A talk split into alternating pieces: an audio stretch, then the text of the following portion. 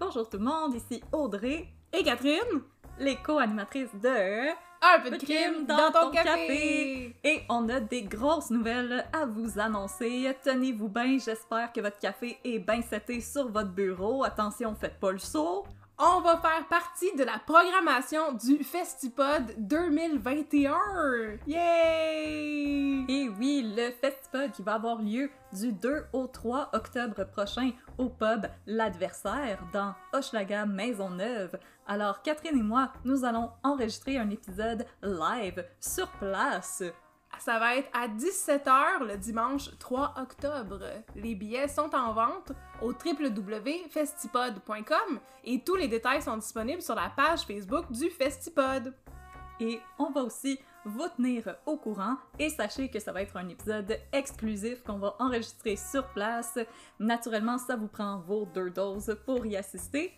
Et sinon, nous, on a super hâte de vous rencontrer. Alors, venez en grand nombre, ça va être super le fun. Et sachez que si vous achetez un billet pour notre présentation, vous avez accès à tous les podcasts qui vont être enregistrés le dimanche après-midi. Donc, à partir de 13h, vous pouvez rester là toute la journée. Vous pouvez venir juste pour nous aussi parce qu'on sait Mhm. que on est vos préférés, puis c'est correct, ça reste entre nous autres. Chut, chut, chut, Pas vrai à dire à personne. C'est correct. C'est comme nous avec Eric Bruno. Effectivement. Effectivement. Alors, rendez-vous au festipod.com et sinon, votre épisode de Un peu de crime dans ton café de cette semaine avec du crime et du café, ça commence maintenant.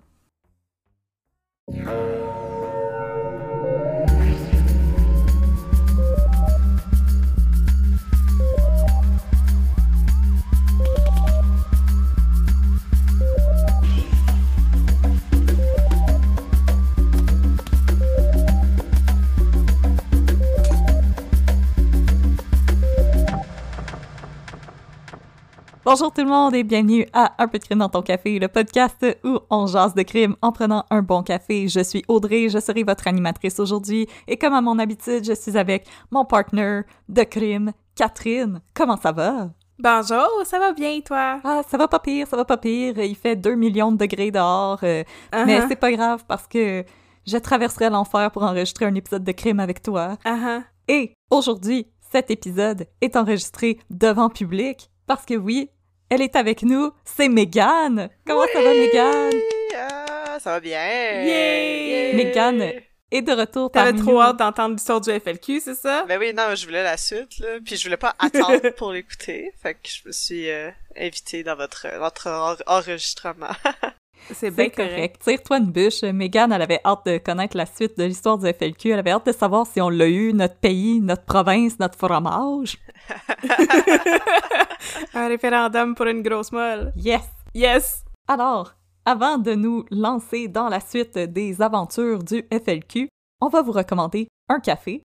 Et le café Oui! que j'aimerais vous recommander cette semaine, c'est un café qu'on a obtenu par le Roasters Pack. Et euh, là, je me suis rendu compte que dans les derniers épisodes, on mentionne le Roasters Pack sans réexpliquer ce que c'est. Et récemment, j'ai eu quelques questions sur qu'est-ce que c'est le Roasters Pack. Alors, euh, Ben voyons donc, explique-nous ça. alors, nous allons réintroduire le Roasters Pack, qui est un de nos euh, partenaires chéris.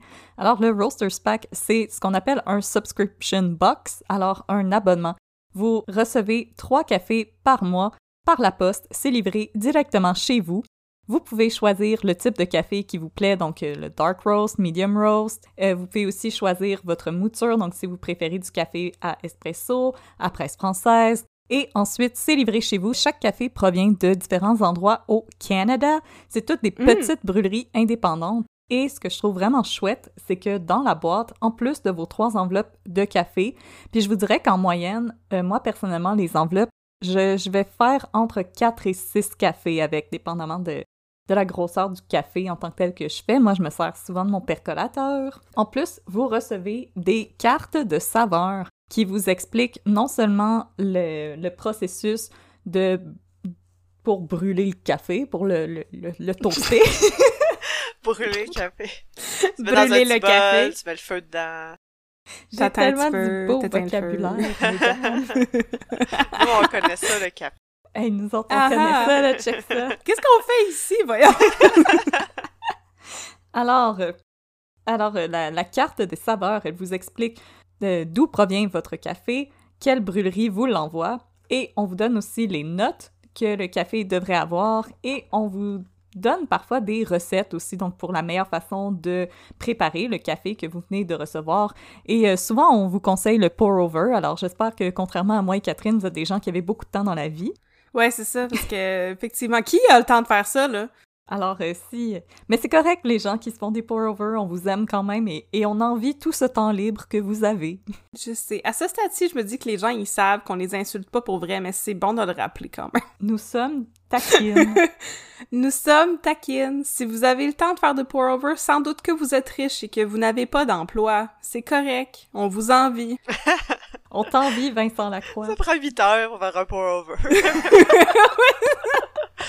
je peux pas venir au meeting, là, c'est parce qu'il faut que j'attende mon pour-over, il pour-over. Il est en train de C'est long. Il a fait des Yes. bulles. Yes, sir. Ça fait des bulles. Faut que je recommence, ma mouture était pas bonne.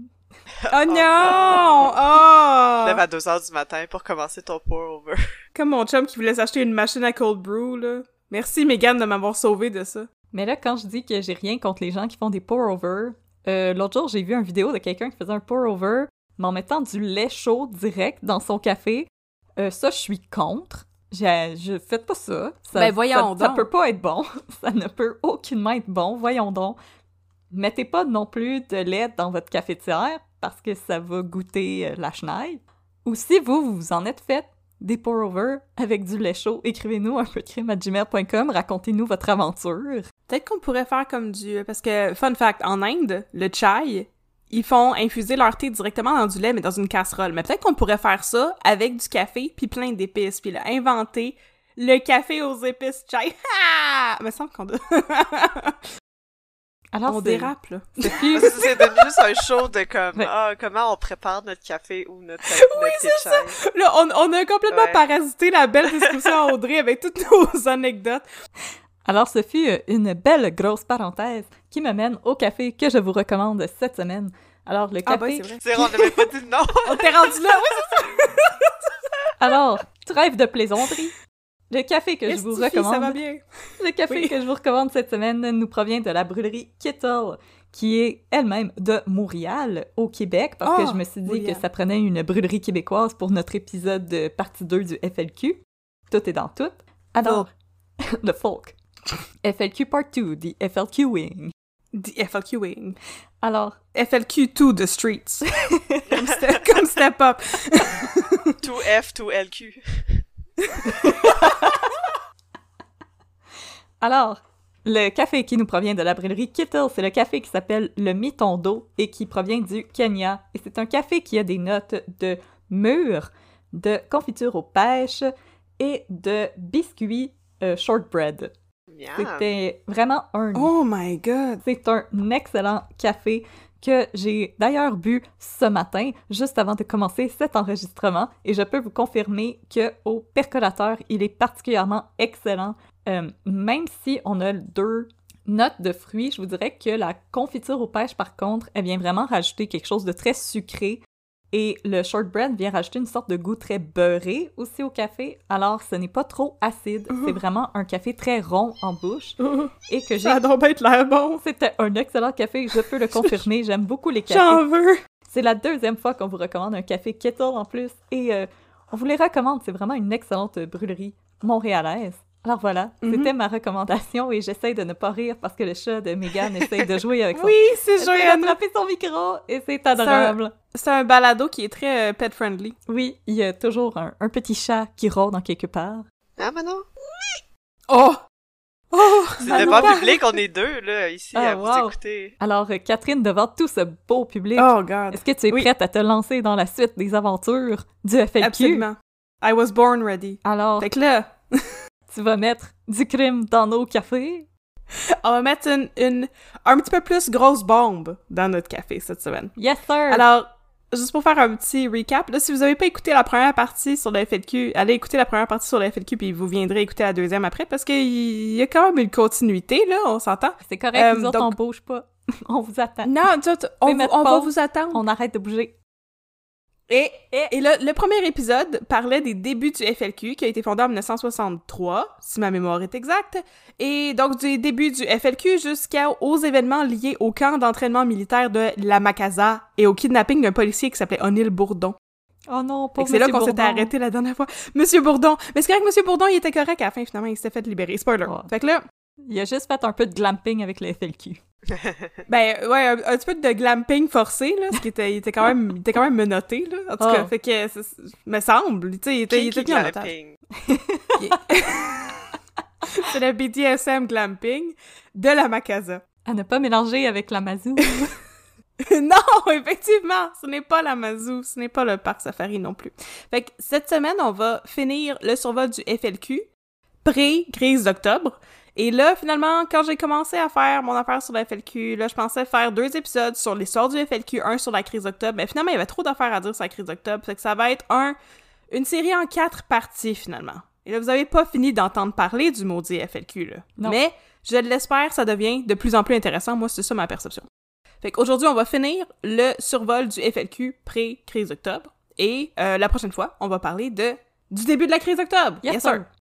Et là, à mes sources de la dernière fois, donc euh, le livre de ce sympathique Darcy Jenish et des articles de l'Encyclopédie canadienne, bla bla bla bla bla, j'ai aussi ajouté un livre de Louis Fournier qui s'appelle FLQ, Histoire d'un mouvement clandestin, qui m'a permis de vérifier les informations présentes dans le livre de Darcy Jenish parce Ah. que j'ai réalisé qu'il y avait des, il y avait certains problèmes factuels, surtout au niveau des dates. Ah, maudit Ouais. anglophone! Fait que, vous- tu sais, vous m'écrirez, là, mais c'est- tu sais, c'est la parole d'un contre la parole de l'autre. Fait que vous m'écrirez pour m'avertir s'il y a des erreurs, là. Un peu de la crime à parole gmail.com. D'un anglo, C'est ça, c'est la parole d'un franco. Louis Fournier. d'un bord. Clairement. Ben oui, parce que, je veux dire, Darcy Janish aimait Maurice Duplessis, là. Fait que tu connais Euh. pas plus biaisé que ça. Eh, au fanboy de Maurice Duplessis. Eh, ouais. OK. Fait que là, euh, on, va, on va faire comme dans une... une euh, comme dans une émission de télé. Yes. Précédemment, dans l'histoire du FLQ. Ah là là! Ah là là! Le FLQ est fondé par Gabriel Hudon, Raymond Villeneuve et Georges Scheuters en 1963. Le FLQ veut l'indépendance du Québec et s'inspire des mouvements de décolonisation et de révolution de l'Afrique et de l'Amérique latine dans les années 60. Et qu'est-ce qu'ils aiment, le FLQ? Ils aiment le français, la culture française, le fait de travailler en français, puis les bombes. Puis le fromage. Puis le fromage, le petit Québec. Et qu'est-ce qu'ils haïssent, le FLQ? Le fédéralisme, le patronat anglais. Exactement! Le patronat anglais, les Anglais, le capitalisme. Et c'est pourquoi cette deuxième, ce deuxième épisode s'appelle FLQ 2, Mort au patronat. Oh! Parce que le patronat, c'était le gros ennemi du FLQ. Et à date, ils ont fait trois victimes. Wilfred O'Neill, qui était un gardien de sécurité dans une caserne militaire, Walter Leja, qui était un militaire qui désamorçait des bombes, et Leslie McWilliams, qui était le vice-président d'une euh, du International Firearms, qui était une compagnie qui a été braquée par le FLQ. Puis là, on est là. OK. Alors, on est au début 1966. Le FLQ commence à se radicaliser davantage et dans son journal qui est intitulé La cognée, le FLQ fait un appel aux armes en incitant les gens à faire fondre leurs stylos pour faire des bombes en plastique. That's very creative. Un petit DIY de fin de semaine. Oui, on est, on est, Hey! on est après le faire fondre des cuillères pour faire des balles, faire fondre des, des crayons Oui, pour faire des bombes. Mais je sais que ça se fait des bombes en plastique, mais je sais pas comment parce que je ne suis pas une terroriste. Mais Ah. c'est ça. En tout cas, il- dans la cognée, il expliquait aux gens, il donnait des instructions sur comment construire des bombes, puis il les incitait à, tu sais, le public là, à faire fondre leurs stylos pour construire des bombes. Comment Ricardo, lui, il nous donne juste des recettes.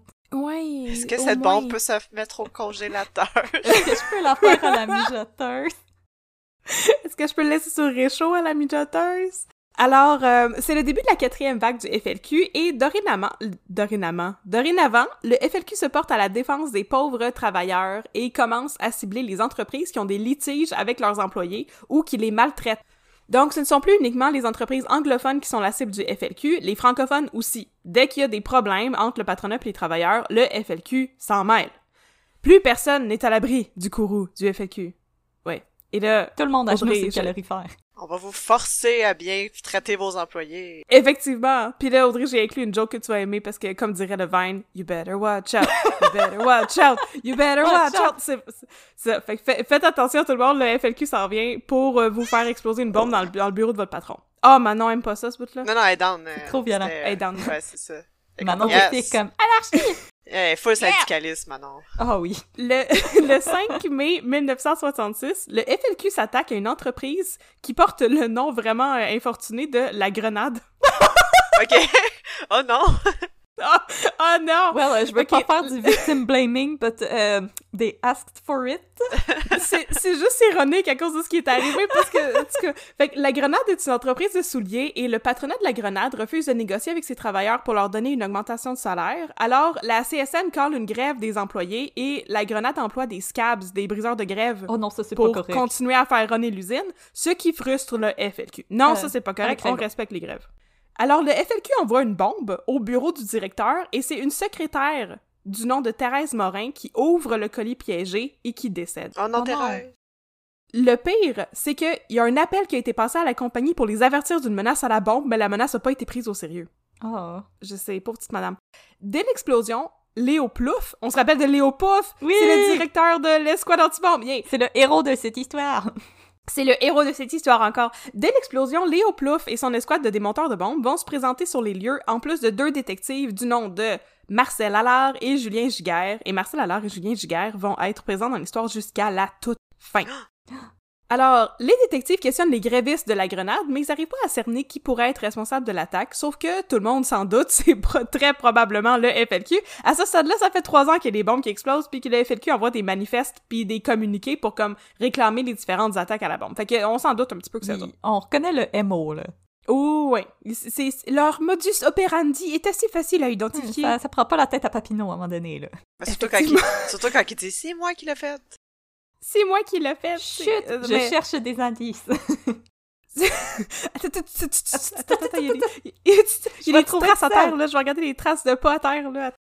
Et là, le 3 juin, il y a un incident pendant un rallye libéral à l'Arena Paul Sauvé à Montréal. Pendant le discours de René Lévesque, Oh il y a un gros boom qui se fait entendre dans les toilettes. Puis là, Qui qui avait mangé du Taco Bell? Oh non! Il y a un troll dans les donjons! Mais exactement comme dans Harry Potter, là, tous les journalistes se ruent en criant, puis oh mon Dieu, qu'est-ce qui se passe? Et puis pendant ce temps-là, René Lévesque, qui a un sang-froid hors du commun, continue son discours comme si de rien n'était. J'ai La bombe. mon discours, vous allez l'écouter. Et c'est ça! Hey, écoute, je me suis relu, là, puis j'ai travaillé là-dessus, vous allez m'écouter jusqu'au bout. La bombe, elle a explosé à moins de 300 pieds de lui. Oh Oh, shit. Il est quand même assez sensationnel, René Lévesque. Là. Fait que là, il a juste continué son speech, il dit comme « No biggie, il y a une bombe qui explose des toilettes, c'est correct. mais pourquoi il y a eu un attentat où est-ce que René Lévesque était? Il me semble que René Lévesque était quand même avec le FLQ. Peut-être pas. Ouais. Ben, il l'aimait, non? À ce stade-ci, René Lévesque, il est pas officiellement avec le FLQ, il est encore avec les libéraux de Jean Lesage, puis le FLQ, Ah. Ils sont fâchés contre le gouvernement de Jean Lesage parce qu'ils ont l'impression que leurs mesures pour justement euh, réclamer euh, l'autonomie puis l'indépendance euh, politique et économique des, des Québécois, là, qu'elle va pas assez loin. Fait qu'ils sont, ils en ont après le gouvernement de Jean Lesage, là. Fait que peu importe si René Lévesque est là, ils vont faire sauter les bombes. D'accord. Voilà. Il y C'est avait pas de scrupule à tuer Thérèse, la secrétaire, fait que- Oh. Non, non, effectivement. Mais, tu sais, l'affaire aussi, il faut le rappeler, là, je veux dire, les gens, ils vont avoir écouté le premier épisode, mais le FLQ, c'est plein de petites cellules indépendantes, là. Fait qu'il y en a qui sont plus radicales que d'autres, puis il y en a peut-être qui étaient comme, oh, ouais, ben, le gouvernement, il est pas super que ça, puis on devrait s'en prendre plus au patronat, puis il y en a d'autres qui étaient comme, oh, ben, tu sais, les libéraux, ils devraient tous crever. Fait que, Fuck Voilà. tout le monde. c'est ça que ça donne. Et là, le 14 juillet 1966, il il y a quelque chose de très important qui, qui dans l'histoire du FLQ qui va se dérouler. Le FLQ tente d'attaquer une usine, l'usine de la Dominion Textile, qui est dans le quartier Saint-Henri à Montréal. Et là, à la place, ils font une autre victime. Leur victime est un membre du FLQ. Oh. Ce jour-là, c'est un jeune révolutionnaire de 16 ans du nom de Jean Corbeau qui Oh. allait poser la bombe, et malheureusement, la bombe lui explose entre les mains. Oh, il y avait un beau nom en plus. Jean Corbeau, je sais. La mort de Jean Corbeau, elle a vraiment frappé les imaginaires parce que, tu sais, c'était juste un petit kid de 16 ans qui était radicalisé. Il est devenu le martyr du FLQ, puis depuis ça, il y a plusieurs gens qui ont fait des films, puis des documentaires, puis des livres sur l'histoire de Jean Corbeau, qui était un garçon de bonne famille, tu sais, qui euh, avait été happé par toutes ces idées indépendantes-là, mais qui était pas un, un- un criminel, là, je veux dire. Les gens du FLQ étaient pas, pour la plupart des criminels de carrière, c'était comme Mais, mais des, comment, des il, gens normaux. comment il peut devenir un martyr pour le FLQ si c'est les actions du FLQ qui l'ont tué? Je sais pas trop. C'est c'est une drôle de logique. là. D'habitude, quand t'es un martyr, c'est quand comme la chose contre quoi tu te. Oui. Comme te- Je- t'enlèves je la sais. vie ou... Si c'est un Je sais, mais comme tout le monde a comme... Tout le monde a comme décrié le fait que Jean Corbeau était mort, mais il y a personne qui mettait ça sur le dos du FLQ. Par exemple, euh, Gaston Miron, il a écrit des poèmes sur lui dans L'homme rapaillé, mais Gaston Miron, il était super indépendantiste, là. Hmm. Mais c'est ça, à un moment donné, euh, si tu veux servir ton mouvement, euh, tu vas faire n'importe quoi. Et incluant à ignorer la logique.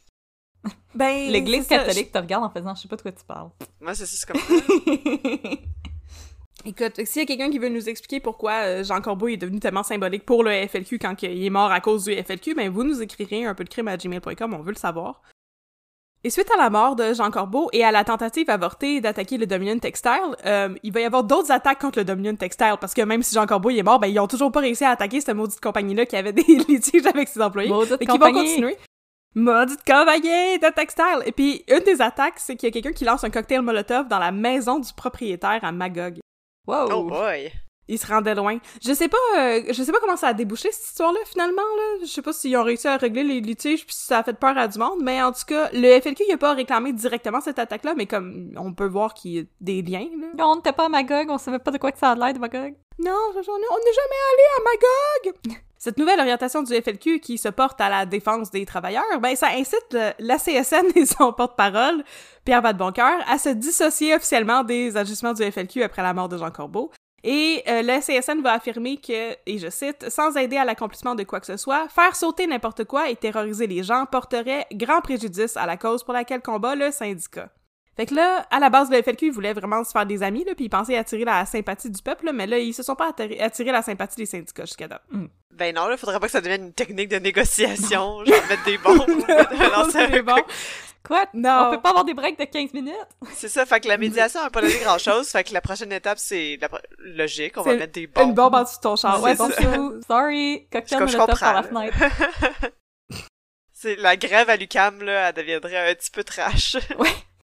Effectivement, effectivement. Écoute, ça, ça rendrait les choses plus spicy, hein. C'est routinier, la vie universitaire. ouais, c'est vrai, c'est vrai. faut shake it up une fois de temps en temps. Là. pas juste en faisant un projet sur Buffy contre les vampires. Là. Faut, faut it up. Ben non, c'est ça. Il y a d'autres manières de secouer l'institution, OK? Vous saurez? Comme faire pondre vos stylos, bon. On vous l'aura dit, là. on vous l'aura dit ici. On s'entend, c'est du là- sarcasme, là, ça fait pas ça, là. Ben non, bien sûr, c'est du sarcasme. Pendant ce temps-là, les sympathiques détectives du SPM, messieurs Allard et messieurs Giguère, euh, cherchent toujours les responsables de la mort de Thérèse Morin, la secrétaire de la Grenade, et ils ont finalement un break. Le 27 août, ils arrêtent trois individus dans le cadre d'un cambriolage dans un cinéma sur la rue Jean Talon.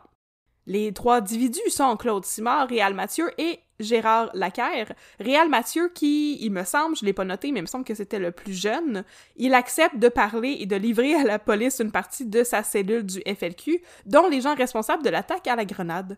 Et Mathieu apprend à la police que cette faction du FLQ est menée par deux hommes, qui sont des personnages centraux de cet épisode-ci. Maudit patriarcat! Maudit patriarcat, les deux de, hommes sont... de personnages féminins, cette histoire-là. Ouais, je sais, mais c'est dans partie 3 que les personnages féminins Ah, ok, arrivent. cool. Yes. Puis encore là, il y en a, il y en a juste deux qui sont un peu... euh, en tout cas. Fait que, premier, premier responsable de cette cellule du FLQ, Charles Gagnon, un professeur de 27 ans, et le second, Pierre Vallière, un journaliste de 28 ans. Ah. Et là, c'est bien le fun parce que la police connaît l'identité de Gagnon et Vallière, sauf que euh, ils sont pas faciles à arrêter pour autant. La police les cherche pendant des semaines. Ils se en sont mis du Crisco dessus, gros. qu'on floupe entre les mains. Non, en fait, il aurait été vraiment dur à spotter dans le pays parce que ils ont déjà quitté le pays, Gagnon Ah! et Vallière.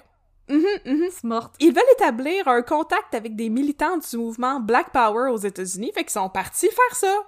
Fait que là, sont partis faire ça, se faire des contacts aux States, dans les mouvements militants. Puis là, le 25 septembre, Gagnon et Vallière se pointent au quartier général des Nations Unies à New York City pour faire du piquetage et y distribuer un communiqué de presse proclamant qu'ils sont des exilés politiques, que leur but c'est de faire du Québec un État indépendant et socialiste, et aussi qu'ils vont commencer une grève de la faim pour décrier les conditions dans lesquelles leurs compatriotes du FLQ sont maintenus au Québec et en prison. Ils sont prêts à mourir de faim jusqu'à ce que la police du Québec accepte de les considérer non pas comme des criminels normaux, mais comme des prisonniers politiques. Ok. OK. C'est un, Oui. beau projet, c'est un beau projet. Oui, on va. Fait que là, la police de Montréal, elle a un mandat d'arrestation contre eux pour la mort de Thérèse Morin, puis elle demande à la police de New York de les faire arrêter, ce qu'ils font le 28 septembre. Fait que là, l'immigration américaine émet un mandat contre eux pour immigration illégale en plus, parce qu'ils sont juste rentrés aux États-Unis comme ça, et leur propose euh, d'abandonner, ce mandat, cette poursuite-là contre eux, s'ils acceptent d'être extradés au Canada, mais Gagnon et Vallière décident qu'ils veulent pas être extradés au Canada, ok, eux autres, ils veulent être des prisonniers politiques, là, ok, c'est pas des petits ploucs, là, vous allez pas m'avoir avec des menaces de même. Fait que là, ils vont passer quatre mois en prison. Je veux être un prisonnier politique! C'est Bah! ça, il avait, il avait pas entendu Ah. à quel point c'était le fun d'être en prison aux États-Unis, non? non, non, il avait pas entendu ça. Mais en plus, ils sont à New York, là, je veux dire, ils sont peut-être euh, sont peut-être à Sing Sing, là, ils sont peut-être dans Ils sont une peut-être, terrible euh, c'est- prison C'est de... quoi le- la prison sur l'île, là, Alcatraz. à Alcatraz? Ah, non, l'autre. Alcatraz! Ah, c'est pas Que grave, je pense- paraîtrait que c'était pas si dur que ça de se sauver.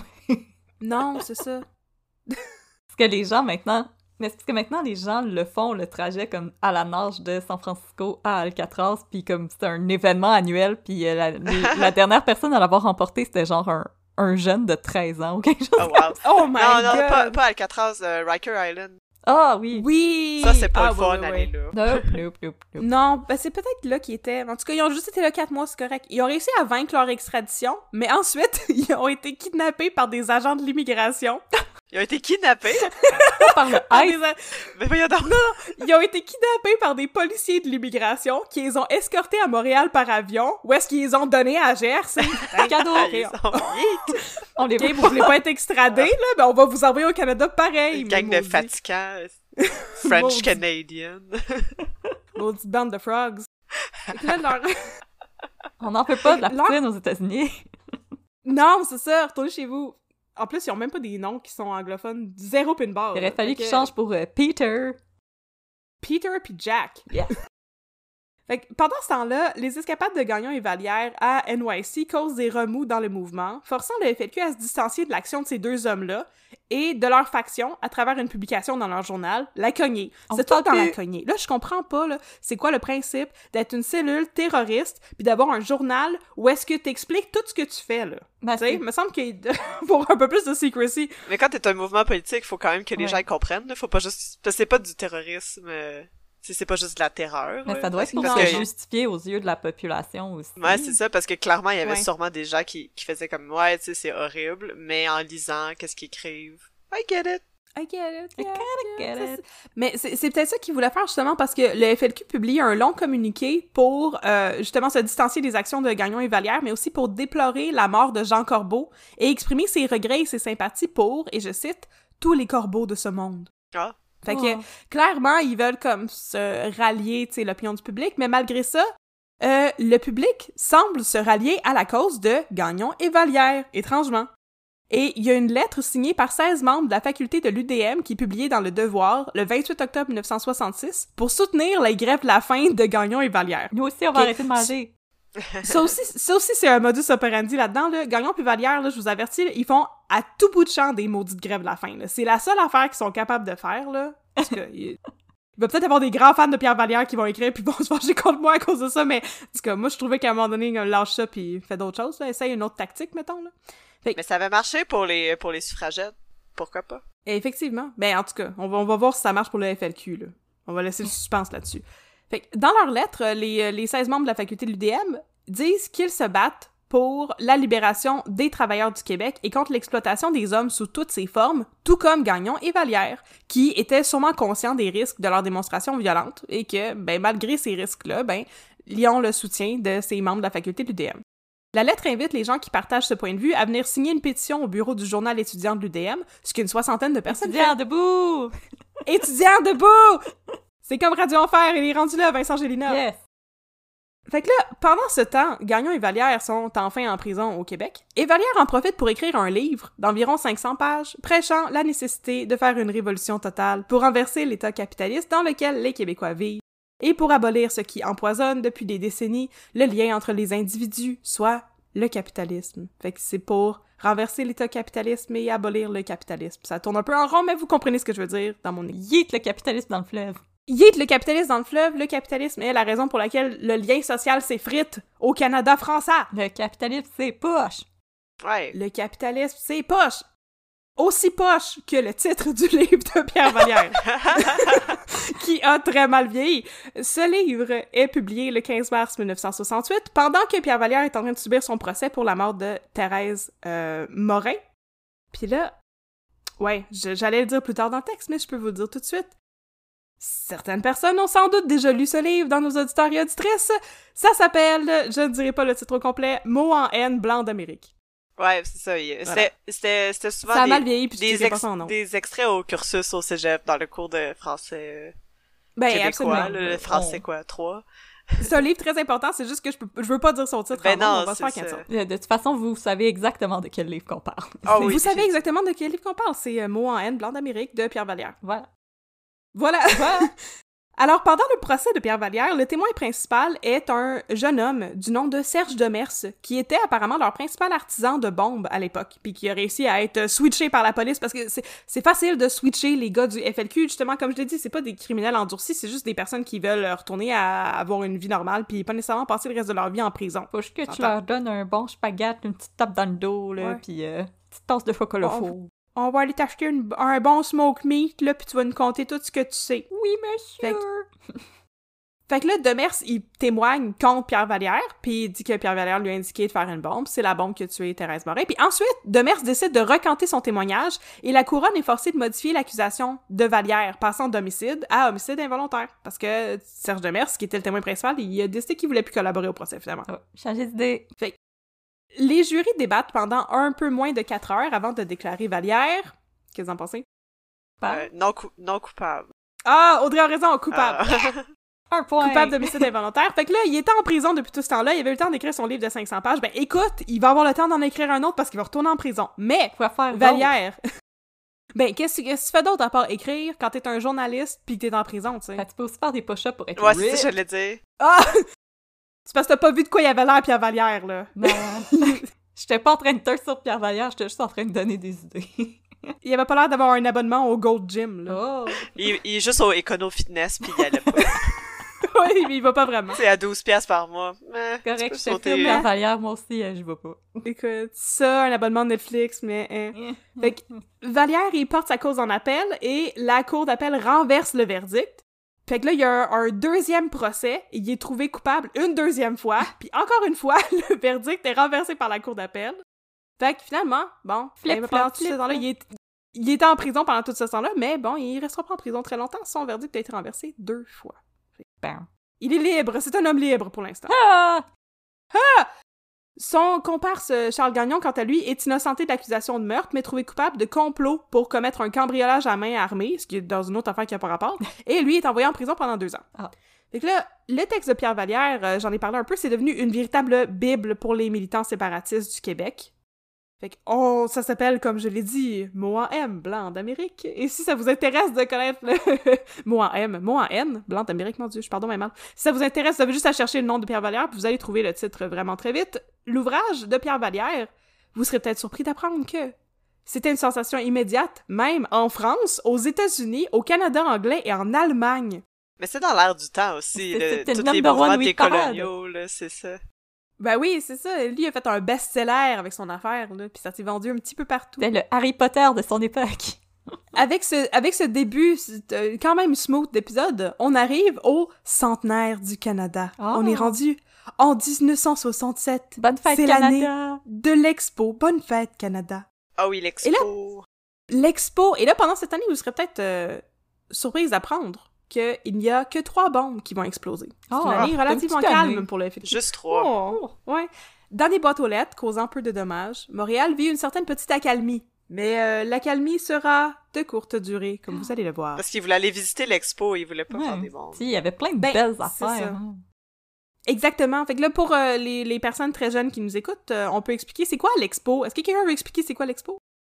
Je parle tout le temps, là. Dis-moi un break. Euh, moi, j'ai pas de... je ne sais pas grand-chose, malheureusement. Fait qu'en 1967, ils ont fait, Oui. euh, c'est les, les expositions universelles, c'est ça? Ouais. Mais je sais que c'est grâce à l'Expo 67 que maintenant nous avons des perce-oreilles. Ah ouais, parce que les gens Ah! ont amené ça ici. Ben, c'est à cause des plantes euh, exotiques qui ont été exposées à l'Expo Ah. 67 et maintenant on a Mais- des gentils perce-oreilles qui se cachent dans nos serviettes de plage pendant qu'on va se baigner. Super! Mais c'est donc bien intéressant, ça, je savais pas ça. Mais oui. Mais les, les expositions universelles euh, existent depuis le milieu du euh, 19e siècle, dans le fond, puis c'est comme, on va de chaque, à, à chaque, je sais pas c'est combien d'années, mais euh, les gens de tous les pays du monde font des belles expositions qu'ils mettent dans une ville, puis là, les gens sont comme, waouh, c'est vraiment beau. Mais avant, c'était surtout pour euh, montrer les nouvelles avancées technologiques. Oui, Mais euh, exactement. l'Expo 60 67 nous a donné euh, justement des, des pavillons permanents, là, comme euh, l'Habitat 67, la Cité du Havre, puis euh, le... Il y a quoi d'autre, là? Voyons, la, beau, la euh, biosphère, non? C'est pas là-dedans? La Oui, biosphère. ouais. Ouais. Le, donc, ca- le casino de Montréal. Fait que toutes des, des belles... euh, des belles... euh, des belles bâtisses. Des beaux monuments architecturaux. Il y a un beau logo que les gars barbus euh, qui aiment la bière de petite brasserie ils aiment se tatouer en arrière du bicep, là, parce qu'ils sont comme vraiment Ah! cool. Ou des macarons pour mettre sur tes euh, sur ton sac à dos. Yes, sir. Ben oui. Ça, c'est quand t'es vraiment cool. Mais oui. Ah. Fait que, effectivement, c'est ça l'exposition universelle. C'est tous les pays du monde sont invités à une place pour avoir un pavillon puis euh, démontrer les progrès euh, scientifiques et technologiques, Ça- etc. Ça a aussi mis un peu la ville de Montréal dans le trou, là. Voulez-vous Euh, avoir les chiffres? J'ai les chiffres devant moi. Je sens que ça Oui. va être désastreux. Donc pour euh, pour les, les coûts euh, encourus par pour euh, installer l'expo puis payer de payer tout le monde, ça a été de 431 millions 904 684 dollars. Les revenus que ça le, euh, donné c'est 221 millions 239 Wow. 1873 dollars pour un déficit opérationnel de 210 millions 664 811 Donc, c'était tout dollars. Lacroix qui avait fait le budget. C'est terrible. Écoute, di- dites même c'est pas super positif, mais il y a aussi beaucoup de gens qui disent que l'Expo 67 a mis Montréal sur la map parce que là, on est en train de s'ouvrir au monde vu qu'on était fermé depuis vraiment longtemps. Fait que, écoute, on a perdu de l'argent, mais c'est si important que ça, l'argent? On a Hein? gagné, on a gagné du exposure. On s'est Ben, fait c'est ça. des Pour, pour les gars du FLQ qui sont anticapitalistes, là, c'est pas grave, l'argent. C'est vrai. C'est vrai. Pour nous autres non plus. Parce qu'en fait, l'Expo 67 a mis Montréal sur la map parce que c'était la deuxième plus grande expo du monde à ce moment-là, après la foire de Paris en 1900. Oh! Fait qu'il y avait... Ah ah! Mets ça dans ta pipe, Toronto! Ouais! Il y a eu en tout 50 millions de visiteurs qui vont venir faire un tour sur l'île Notre-Dame et l'île Sainte-Hélène où étaient installés les pavillons pendant les 183 jours de la foire. 183 jours! Ah ah, ça a duré comme une grosse partie de l'année, la moitié de l'année. Euh, comme Oh pas mal tout God. l'été, là. Ouais, ouais. Oh my god! Dans ma tête, c'était genre une fin de semaine. Je suis vraiment. Hey, tout Non, ces- non, ce c'était- coup-là pour une fin de semaine, c'est pas le Comic Con de Montréal. non, non, effectivement. Que, il y a- fait que pendant, euh, pendant ces six mois-là, il y a bien des, des visiteurs importants qui sont venus à Montréal pour aller voir l'expo. Comme Oh. par exemple Ed Sullivan, Oh! l'animateur de talk show, Bing Crosby, le crooner, Oh! euh, Marlene Dietrich, Oh! Thelonious Monk, le jazzman. C'est bien un jazzman, c'est ça? Oui, c'est pas oui, un oui, oui, bluesman? Ouais, ok, c'est ça. Euh, Il y a aussi des personnalités politiques comme euh, Jackie Kennedy, le prince euh, régnier, le troisième, et Grace Kelly, qui était sa, sa femme. Oh, Grace Kelly! ainsi que Grace Kelly, ainsi que le président américain euh, Lyndon B. Johnson Ah et ouais. le président de la République de la France, Charles de Gaulle. Ah ouais! Ah ouais, Charles de Gaulle, vive la France! Et c'est dans ce contexte que Charles de Gaulle, le président de la République française, va livrer son fameux Vive le Québec libre à la foule, en délire, à partir du balcon de l'hôtel de ville. Charles de Gaulle fait ça pendant un discours improvisé à la demande de la foule qui, lors de la visite de Gaulle à l'hôtel de ville, crie Un discours! Un discours! En tapant sur leur petit verre. C'est ça comme dans un mariage, là, c'est juste comme... Un bec, un bec. Un bec, un bec. Fait que Ding, c'est ding, ça. ding, ding, Il, il est allé là, euh, Charles de Gaulle, et il a dit quelque chose comme euh, Vive le Canada, vive le Québec, vive le Québec libre, et les gens ont parti en peur. Ils sont complètement partis en peur. Fait que, laissez-moi vous dire que c'est le genre de déclaration qui n'a pas du tout fait le bonheur du gouvernement fédéral du Canada. Non, mais si tu me permets euh, une parenthèse, euh, Oui. Catherine, sur Oui. euh, Netflix présentement, si vous êtes à court de séries à regarder, il y a une excellente série qui s'appelle Au service de la France, qui a, oui! qui a été écrite par ceux qui ont écrit les films OSS 117 avec Jean Dujardin. C'est une excellente série qui se passe tout de suite après la Deuxième Guerre mondiale. Puis on voit un petit peu qu'est-ce qui se passe au niveau des changements sociaux en France et dans le fond, on suit des, des espions. Et dans la deuxième saison, euh, on voit des combattants du FLQ en Algérie, et à un moment donné, ils bloquent le chemin aux espions français, puis là, il y a un des espions français qui sort de la voiture puis qui va parler avec eux parce qu'il est comme « Ah ouais, je comprends leur langue, je vais aller négocier avec eux. » Puis là, il sort. puis là, quand il revient dans l'auto, il dit les, les combattants québécois les laissent passer. Puis là, les autres espions, ils sont comme « Ah, mais qu'est-ce que t'as fait? » Puis il dit « Je leur ai promis que Charles de Gaulle allait dire « Vive le Québec libre! » Là, les autres sont Oh comme... mon dieu! Là, les autres sont comme, mais ça veut dire quoi? Puis il est comme, je sais pas, mais quand j'aurais dit ça, ils étaient super contents. Alors euh, voilà, il est maintenant une minute passée. Puis je tiens à dire, c'est une série française qui se moque de la France avec beaucoup de, de, de poignes. Et ça vaut vraiment la peine d'être regardé parce qu'il y a les Québécois qui parlent québécois, puis les Français qui les regardent en faisant comme on comprend rien quand vous parlez. Puis les Québécois sont comme, ben nous, on vous comprend quand vous parlez. Fait que comme. Comme hein. dans la vraie vie, c'est ça. Alors, c'est vraiment une excellente série euh, à regarder si jamais vous êtes euh, à la recherche de, de nouvelles euh, choses à binger sur Netflix, comme qu'on dit. À binger. Je te rends le micro, Catherine. Alors... Donc, laissez-moi vous dire que Vive le Québec libre, c'est le genre de déclaration qui n'a pas du tout fait le bonheur du gouvernement fédéral du Canada. En fait, le premier ministre d'alors, Lester B. Person, livre une déclaration de son cru suite à celle de De Gaulle pour expliquer que les gens du Canada sont libres, OK? Incluant les Québécois. Il y a personne qui a besoin d'être libéré, fait que fermez vos yeux. En gros, c'est ça que ça veut dire.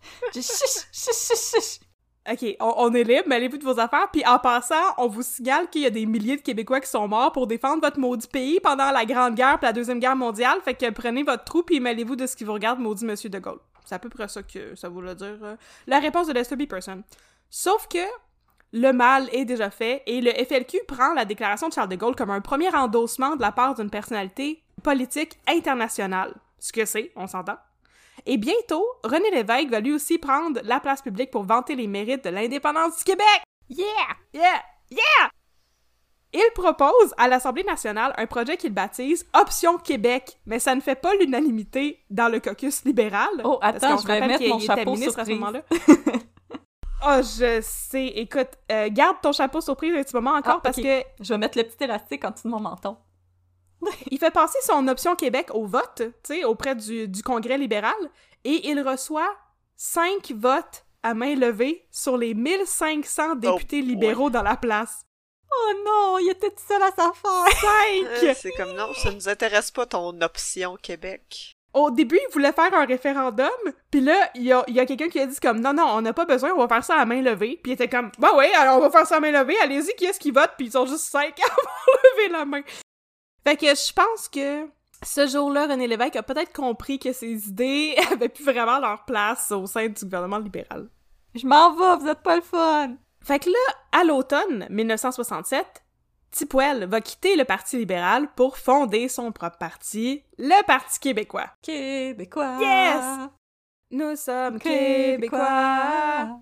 Fait que là, la cognée, pendant ce temps-là, parallèlement à ça, on va retourner au FLQ un petit peu, la cognée, le journal felkiste, prend le bord et est remplacé par un, un journal qui est encore pire, qui s'appelle La Victoire. Oh, Ils sont comme là, on est rendu, on a, on a quasiment gagné. ils se prennent pas on pour a, des on quasiment... Non, ils se prennent pas pour des 7-up, puis si la cognée encourageait les gens à faire fondre leurs crayons, dans La Victoire, le FLQ publie des instructions sur comment faire des bombes chez vous. Oui, mais je peux-tu la faire que- à mijoteuse? Vous n'avez pas répondu. Et puis là, on arrive en 1968. 1968, c'est la pire année pour les bombes. Oh c'est une année durant laquelle souffle un vent de folie, pour reprendre les mots du maire Jean Drapeau. Oh, Parce que c'était Jean Drapeau qui était le maire de Montréal à ce moment-là. Allô Jean, on a parlé de lui dans l'épisode sur Pacific Plan. Sap Jean? Alors, euh, pendant cette année-là, il y a une, une quarantaine de bombes qui vont exploser en sept mois. Oh God. Beaucoup, beaucoup, beaucoup de bombes. Tout commence avec une manifestation à l'usine de 7-Up dans Ville-Mont-Royal. Je sais pas qu'on appelle ça. En tout cas, il y a une usine de 7-Up. Ah! L'usine, l'usine a été achetée par une nouvelle compagnie il y a quatre ans, mais le nouveau patronat refuse de négocier une nouvelle convention collective avec les employés depuis quatre ans. Fait à la place, la compagnie a juste engagé des nouveaux employés pour remplacer ceux qui faisaient la grève, puis là, mais sûr, c'est des scabs. Puis là, bien sûr, le 27 février 1968, ce qui devait arriver arriva, et il y a une manifestation monstre qui s'organise et cause du grabuge dans Montréal avec plus de 2000 manifestants. Et tout ça arrive pendant le premier appel à la bombe de l'année. Fait on est en février, ça commence, on attache notre sucre. 2000 personnes dehors en février. 2000 personnes dehors en février à côté de la plante de 7-Up. Mhm. Même en Mhm. 2012, on voulait pas sortir avant le mois de mars. Non, Effectivement. va faire un petit peu plus chaud. Il, était plus, il était plus tough que nous. En mai 1968, Pierre Vallière fait un appel aux armes à ses compatriotes du fin fond de sa prison, parce qu'il est encore en prison à ce moment-là apparemment. Il écrit, et je cite, Le peuple québécois est en colère. Il ne manque que l'étincelle, l'étincelle pour mettre le feu. Et c'est précisément le rôle de l'avant-garde révolutionnaire, notre rôle, de faire éclater cette étincelle. Il faut mettre le feu partout au Québec. Je sens que ça va pas bien se passer. L'événement le plus important qui se déroule cette année-là pour le FLQ, c'est le lundi de la matraque. Oh! En avril 1968, ah, ça, ça, ça sonne pas pire déjà. Ouais, ça, En avril 1968, Pierre-Éliott Trudeau a succédé à Lester B. Person à la tête du Parti libéral du Canada, puis il a immédiatement calé des élections, euh, as you do. Son slogan de campagne, c'est « Un Canada, une nation ». Whoops! Ouais, les maudits québécois, là. Ouais. Lui, là, il sent, euh, excusez, excusez mon français, mais il sent, il sent contre Christ des felkistes, là, des séparatistes et de l'indépendance du Québec. Il a l'air de trouver ça assez risible comme idée et de considérer les felkistes non pas comme des hommes qui ont de la dynamite, mais comme une belle gang d'enfants capricieux. Oh, oh, oh. Check, check ma face, là. Check ma face, là. Fuck off. Mais l'affaire, là, c'est que c'est comme un peu des deux. C'est des petits gars avec des bombes. C'est, c'est comme pire. C'est- C'est à prendre au sérieux, mais Ben oui, il oui, va, il avoir la ligne dure jusqu'à la fin, Pierre- Pierre-Éliott Trudeau. Et là, le 24 juin, à la Saint-Jean, Pierre-Éliott Trudeau est à Montréal pour le défilé de la Saint-Jean. Yeah! Le défilé, j'ai pas trop compris pourquoi, parce que je suis même pas sûre qu'on a encore ça, un défilé de la Saint-Jean, oui, mais oui. le défilé de la Saint-Jean. ouais. oui, On oui. en avait un. Là, une couple d'années, il y a eu quelque chose de vraiment pas le fun qui s'est passé au défilé de la Saint-Jean. Veux-tu qu'on te le dise? Des trucs oui, ben comme ça. vraiment racistes. C'est que c'était des femmes blanches qui chantaient sur un char tiré par des jeunes personnes racisées. Ah oui, je m'en rappelle. ouais, ouais, des belles images. Il y en a pas, il y en a pas de racisme au Québec. Non, ça existe pas, je sais même pas quoi tu parles. Écoutez, dans ce temps-là, on n'aurait jamais vu ça parce que euh, le défilé, il était la nuit. Ce que moi, je trouvais bizarre. Mais Ah. en tout cas, le défilé doit partir à 9h du soir du parc La Fontaine. Seigneur! Mais- Les enfants C'est pourront même pas y assister, ils font doudou! Ben, c'est pour ça que je pensais que ça existait plus, cette histoire-là, parce qu'on fait des défilés dans le jour, j'imagine, là. Ben oui, pour que les enfants puissent avoir des ballons puis des maquillages. Ouais, ils ont peut-être appris parce que ça s'est mal passé. Fait en tout cas, c'est censé partir à 9h, là. C'est censé partir à 9h le soir, mais le grabuge commence à 7h30. Pierre Bourgault, le leader du RN, et Reggie Chartrand, le leader des Chevaliers de l'Indépendance, Il est revenu avec son armure de plate! Il est revenu! Chevalier. Ils sont là, dans le parc, à rallier leurs troupes et à faire des speeches. À 8h30, Pierre Bourgault est hissé sur la foule et commence à être porté. Tu sais, il fait du, du, euh, du crowd surfing. Body surfing! Sauf que, sauf que c'est pas n'importe qui qui le porte. En fait, c'est des policiers en civil qui essaient discrètement de l'amener vers un fourgon de la police. Yeah, yeah, yeah! yeah, ouais, C'est la meilleure technique. Rentre dans le char, Ouais, c'est le party bus, c'est le party bus, oui! party bus de l'indépendance, yeah, yeah, yeah! Et puis là, quand les gars du RN s- réalisent ça, là, c'est là que le fun commence. Puis par le fun, je veux dire la violence. Parce que la foule commence à lancer des roches puis des bouteilles de liqueur à la police. Là, après ça, la police va, euh, va lancer du gaz lacrymogène, puis la foule va commencer à pitcher des cocktails Molotov. Oh! Ça commence à se Bring battre un peu partout Molotov. dans le parc. il y avait, y ça. ça dans leur poche. Ouais. Ouais, ouais, ouais. Mais Ils ont pris le fond de leur 40 onces de vodka, ils ont mis une guenille, puis Bon. Regarde, tu prends une bouteille de Dow, là, qui De est Dow? empoisonnée anyway. ton tu, tu mets un torchon en feu dedans de ta piste, puis voilà. Dites donc Dow. Mais non, c'est pas empoisonné pour vrai, c'est une joke. Fait que là, dites donc pow pow. Ça commence à se battre un peu partout dans le parc La Fontaine, à détruire des voitures de police, à lancer des cocktails Molotov. La police fonce dans le tas à cheval et en donnant des coups de matraque dans la foule. vraiment l'aveuglette. un GN. Bang, bang, bang. Oh, les pauvres petits chevaux. Ben, c'est comme un GN, mais la, la police a du gear anti-émeute, là. Ouais. Ils ont pas juste des Des- petites épées en mousse, là. Non, ils ont, des- ils ont des matraques, puis ils fessent, puis ils ont des boucliers, puis ils, en- ils, en- ils arrêtent les gens, là, comme, ils les mettent en souricière, puis ils les mettent dans des fourgons, puis c'est complètement fou, là, c'est la folie furieuse. Pendant tout ce temps-là, il y a des... euh, je l'ai pas écrit dans mon texte, mais je vais vous le raconter. Il y a des journalistes de Radio-Can qui sont là en train de couvrir euh, la parade qui a viré en manifestation. Puis ils ont comme des correspondants qui sont pognés dans les meurtres. Il y en a qui sont, tu sais, à côté de l'estrade des politiciens, mais il y en a d'autres qui sont pognés dans les meurtres, tu sais, puis ils essaient de parler avec eux, puis c'est comme, euh, oui, ben là, présentement, la police, elle nous lance des bombes lacrymogènes, puis on est en arrière d'un char, puis ils arrêtent pas de pitcher des projectiles sur nous, fait qu'on peut pas sortir, puis c'est, épouvantable. C'est complètement fou, là. Fait que ça dégénère encore plus lorsqu'un projectile est lancé sur la plateforme où se trouvent les dignitaires politiques, dont le maire et Pierre Elliott Trudeau. Ouf. Je sais pas c'est quoi exactement le projectile, mais ça a pas vraiment fait de dommages. Tout ce que ça a fait, c'est faire peur à tous les politiciens qui ont commencé à évacuer la plateforme, tu sais, avec euh, leur garde de sécurité qui sont comme tassez-vous, tassez-vous. Mais Pierre Elliott Trudeau, lui, là, Gardez sa il ligne refuse dure. de quitter son siège. Il garde sa ligne dure. Ouais, il se fait comme tirer, puis il dit non, non, tu sais, il se rassoit. Il s'accoude sur la balustrade, puis il regarde le monde se battre dans le parc avec un sourire aux lèvres. Comme un empereur romain. Allez, des jeux, des jeux, du pain, des Un jeux, du pain, des jeux. Du pain, des jeux. Puis il a fait son petit truc avec le pouce, là, pouce par en haut, pouce par en bas, on pouce les par en exécute. bas, le FLQ. Euh, Fait que la bataille dure de 8h30 à 1h du matin. Méchant parti. Il y a... Et maudit. Il y a 126 blessés officiels, 292 arrestations et de nombreuses voitures de police et de civils qui ont été saccagées. La police a procédé à 293 arrestations. Fait qu'à partir de là, C'est une longue bataille, par exemple, de 8h à 1h, là. oui, effectivement, c'est une maudite longue émeute, là, quand même. C'est un, long mosh pit. C'est un... Mais il y avait sûrement même pas de musique. Ouais. il y avait, il y avait, il y avait le même. Robert Charlebois qui Ouais, jouait Robert dans après. sur notre guide en arrière. là. Il y avait les, il y avait les, les covers francophones des tunes de, de yéyé américaines qui jouaient en background. Serge Fiori il était là, puis il était comme... eh, eh, eh. C'est que ton amour a changé ma vie. Pouf, point. J'espère que quelqu'un va faire un film, puis ça va être ça, la bande sonore, pendant ça. C'est ça, juste comme t'enlèves tout le son, puis il y a comme des ralentis de gens qui se frappent d'en face, puis cette tune qui joue en Oui. background. Ouais. Je suis Oh, euh, mon Dieu. Oh, ça serait malade. S'il y a quelqu'un, s'il y a quelqu'un parmi vous qui fait des films, là, on vous la donne, l'idée. Go! Run with it! On, on veut ça, c'est ça. Et ok, fait que, euh, tu sais, je vais déjà faire une correction parce que je me suis trompée dans mes stats. C'est à partir de là qu'il va y avoir 46 bombes en 7 mois. Oh, ok, après l'émeute. Après Les le gens lundi sont de la matraque. Ouais, là, les violences vont, en s'aggravant. Fait que c'est ça, il y a 86, euh, voyons, 46 bombes qui sont dispersées à Montréal entre août 1968, fait que après la parade, et la fin février 1969.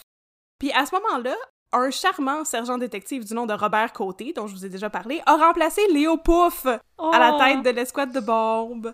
Fait que Bob Côté est dans l'escouade depuis ses débuts, mais ne vous méprenez pas, Il n'est pas de parenté avec toi. il, non, il, il n'est- il n'est pas de parenté avec moi et il est jeune. Il est jeune et il a de l'expérience quand même. Il n'a que 32 ans. Oh! Très là. jeune. Il est très jeune. Lui, il est en- dans l'escouade depuis, euh, depuis 6 ans déjà, tu sais. Que c'est un homme d'expérience. Un jeune homme d'expérience. Il vient de se marier. Sa femme est enceinte. Oh! Il a tout pour lui, hein, tu sais. L'avenir lui sourit. L'avenir semble lui sourire, sauf que il ne peut pas dormir la nuit parce qu'il doit constamment aller désamorcer des maudites bombes et que le stress est en train de scraper sa vie. Parce que Robert Côté, voyez-vous, en tant que leader de son escouade, il sent qu'il a la responsabilité morale de désamorcer lui-même les bombes, Oh! puis d'éviter de mettre la vie de ses hommes en danger. Oh! Pauvre lui. Ouais. Fait que le nouveau raid de bombes commence avec trois explosions en une seule nuit, en août 1968. D'abord, une bombe explose derrière les bureaux du Victoria Precision Works sur la rue de Rouen, dans l'est de la ville. 30 minutes plus tard, une autre explose dans une succursale de la Régie des alcools, l'ancêtre de la SAQ, dans le nord de la ville. Puis un peu plus tard, une autre fait exploser une voiture, la voiture d'un conseiller de la RAQ. Fait que, en tout cas, il y a deux attaques contre la Régie des alcools. Fait euh, une qui fait exploser la voiture d'un des conseillers à Ville-Mont-Royal. Puis ensuite, on a droit à d'autres explosions et à d'autres alertes à la bombe à la caserne du Blackwatch Regiment, qui avait déjà été bombardée par le FLQ, à deux établissements gouvernementaux sur la rue Sherbrooke-Ouest, dans Westmount, qui avaient aussi été bombardés par le, par la FLQ auparavant. Et en plus de ça, il y a quelqu'un qui pose une bombe au pied de la statue de John A. MacDonald, parce que FU les anglophones. Yes. Cette statue-là, là, elle a, Elle a vécu. Elle a vécu des affaires. Elle l'a pas eu facile. Euh, non, non, non. Ensuite, il y a une bombe qui explose à la maison du gouverneur de la prison de Bordeaux, entre autres, parce qu'il y a sans doute des gars du FLQ qui sont euh, à la prison de Bordeaux. Sûrement.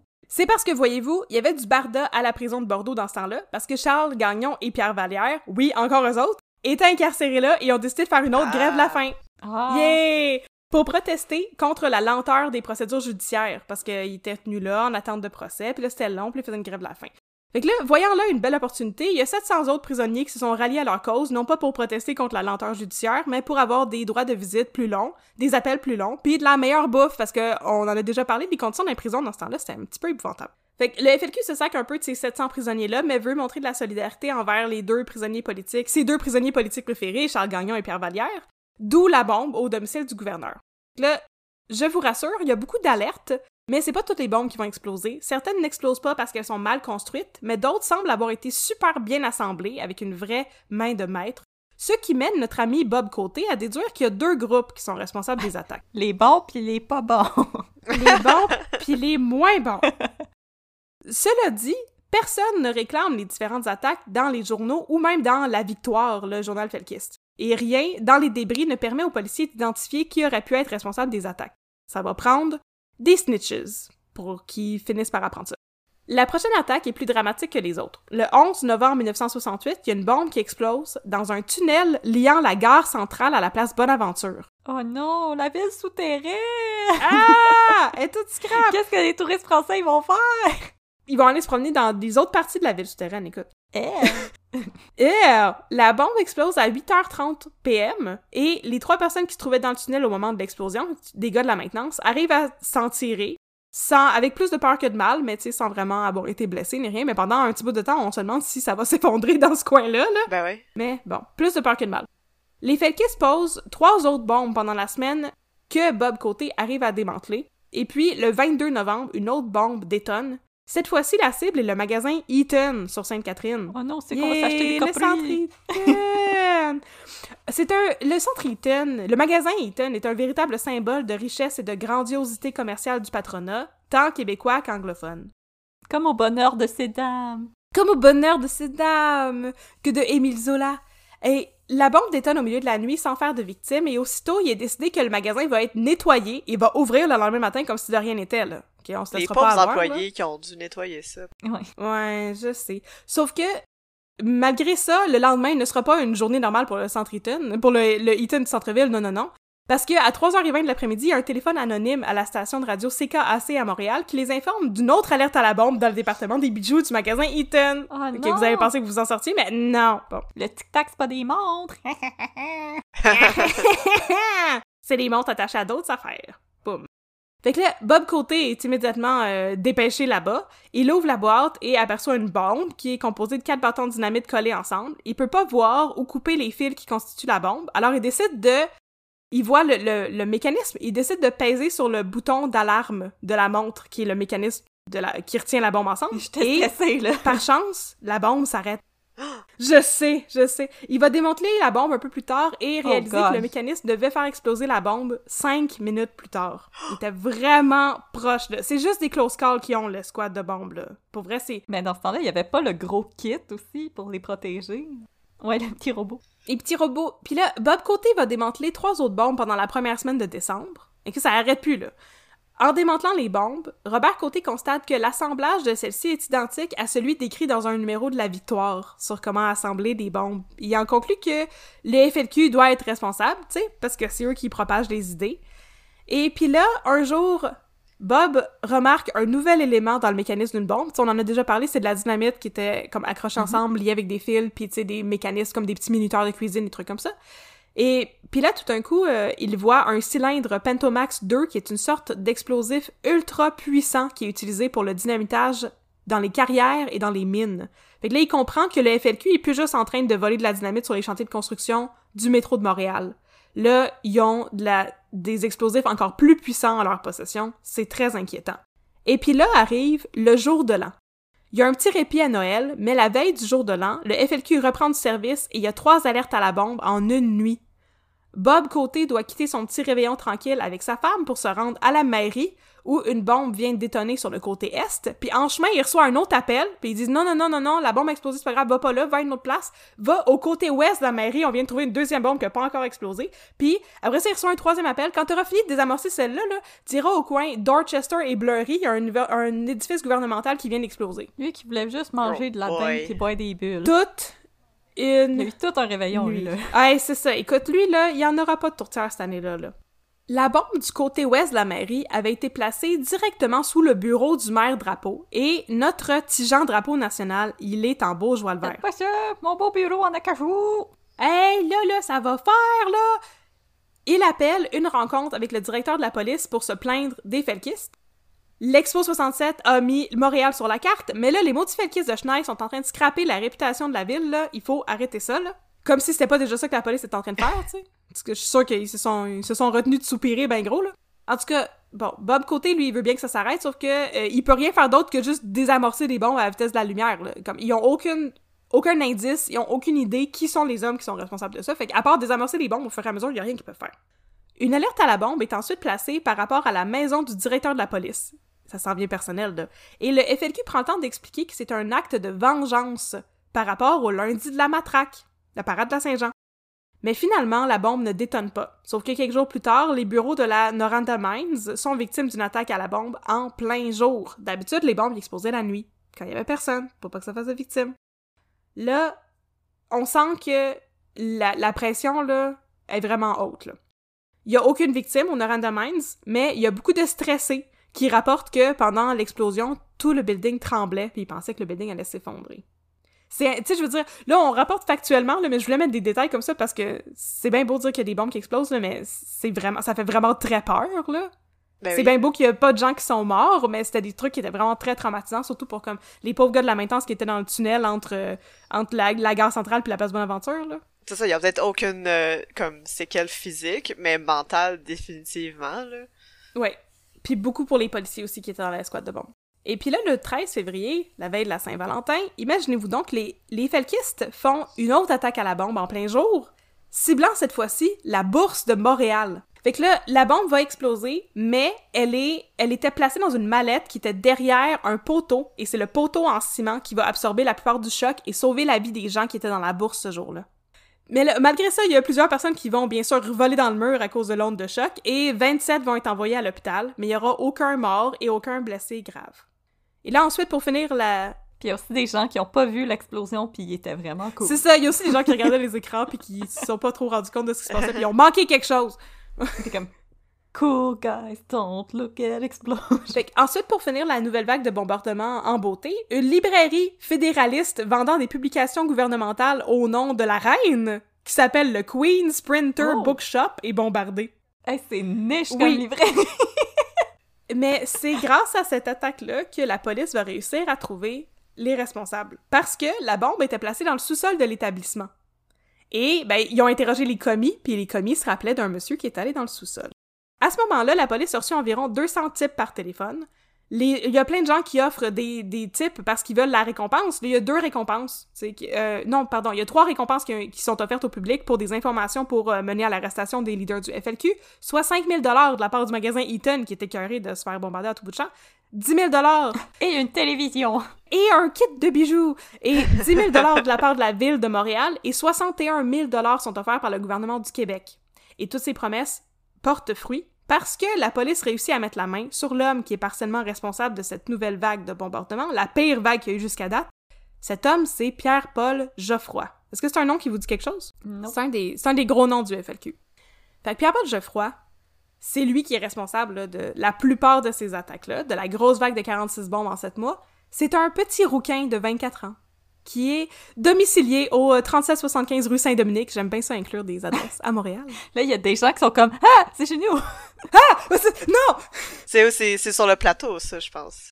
J- euh, 3775, c'est assez bas, oui. Le fantôme du FLQ est chez vous. Oh!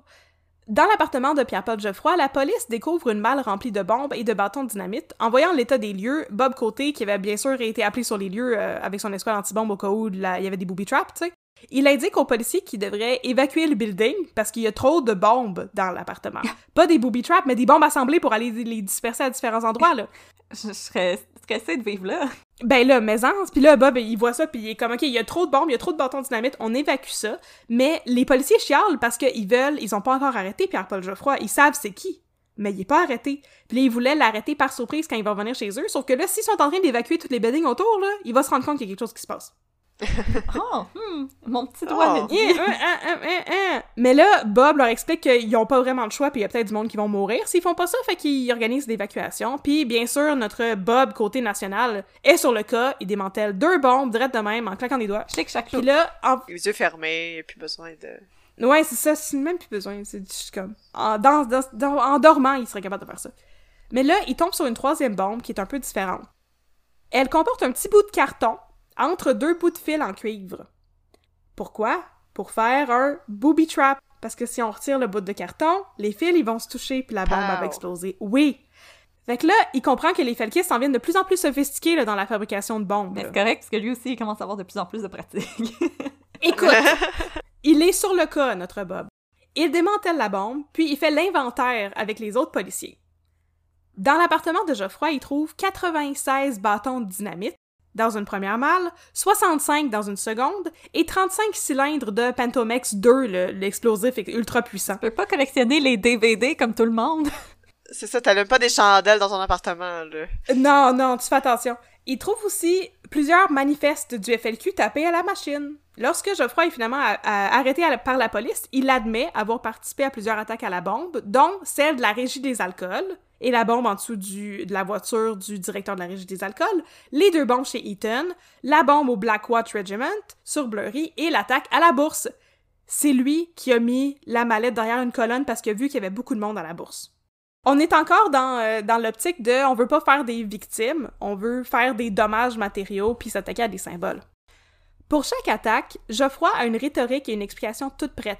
Chaque fois, c'est pour protester contre les conditions de travail injustes des travailleurs ou une mise à pied politique ou la confédération ou le patronat en général. L'objectif n'est jamais de faire des victimes humaines. Alors, Geoffroy, c'est lui qui appelait systématiquement à la radio pour les avertir des bombes à toutes les fois qu'il en posait une. C'est Ah. lui qui avait appelé à CKC pour dire il y a une bombe à la bijouterie du Eaton. Pensez-vous? Ah! Geoffroy refuse de livrer ses acolytes et pour cette raison, la police va le détenir un peu plus longtemps euh, pour faire des accusations formelles et avoir la chance de le questionner davantage puis de canvasser les environs. Mais ils vont pas réussir à trouver ses acolytes. Geoffroy accepte de témoigner lors d'une commission d'enquête spéciale demandée par le procureur général Jean-Jacques Bertrand, qui était aussi le premier ministre du Québec à cette époque. Pendant l'enquête, Geoffroy explique que le FLQ fonctionne avec des cellules indépendantes qui ne communiquent pas entre elles et ne se connaissent pas.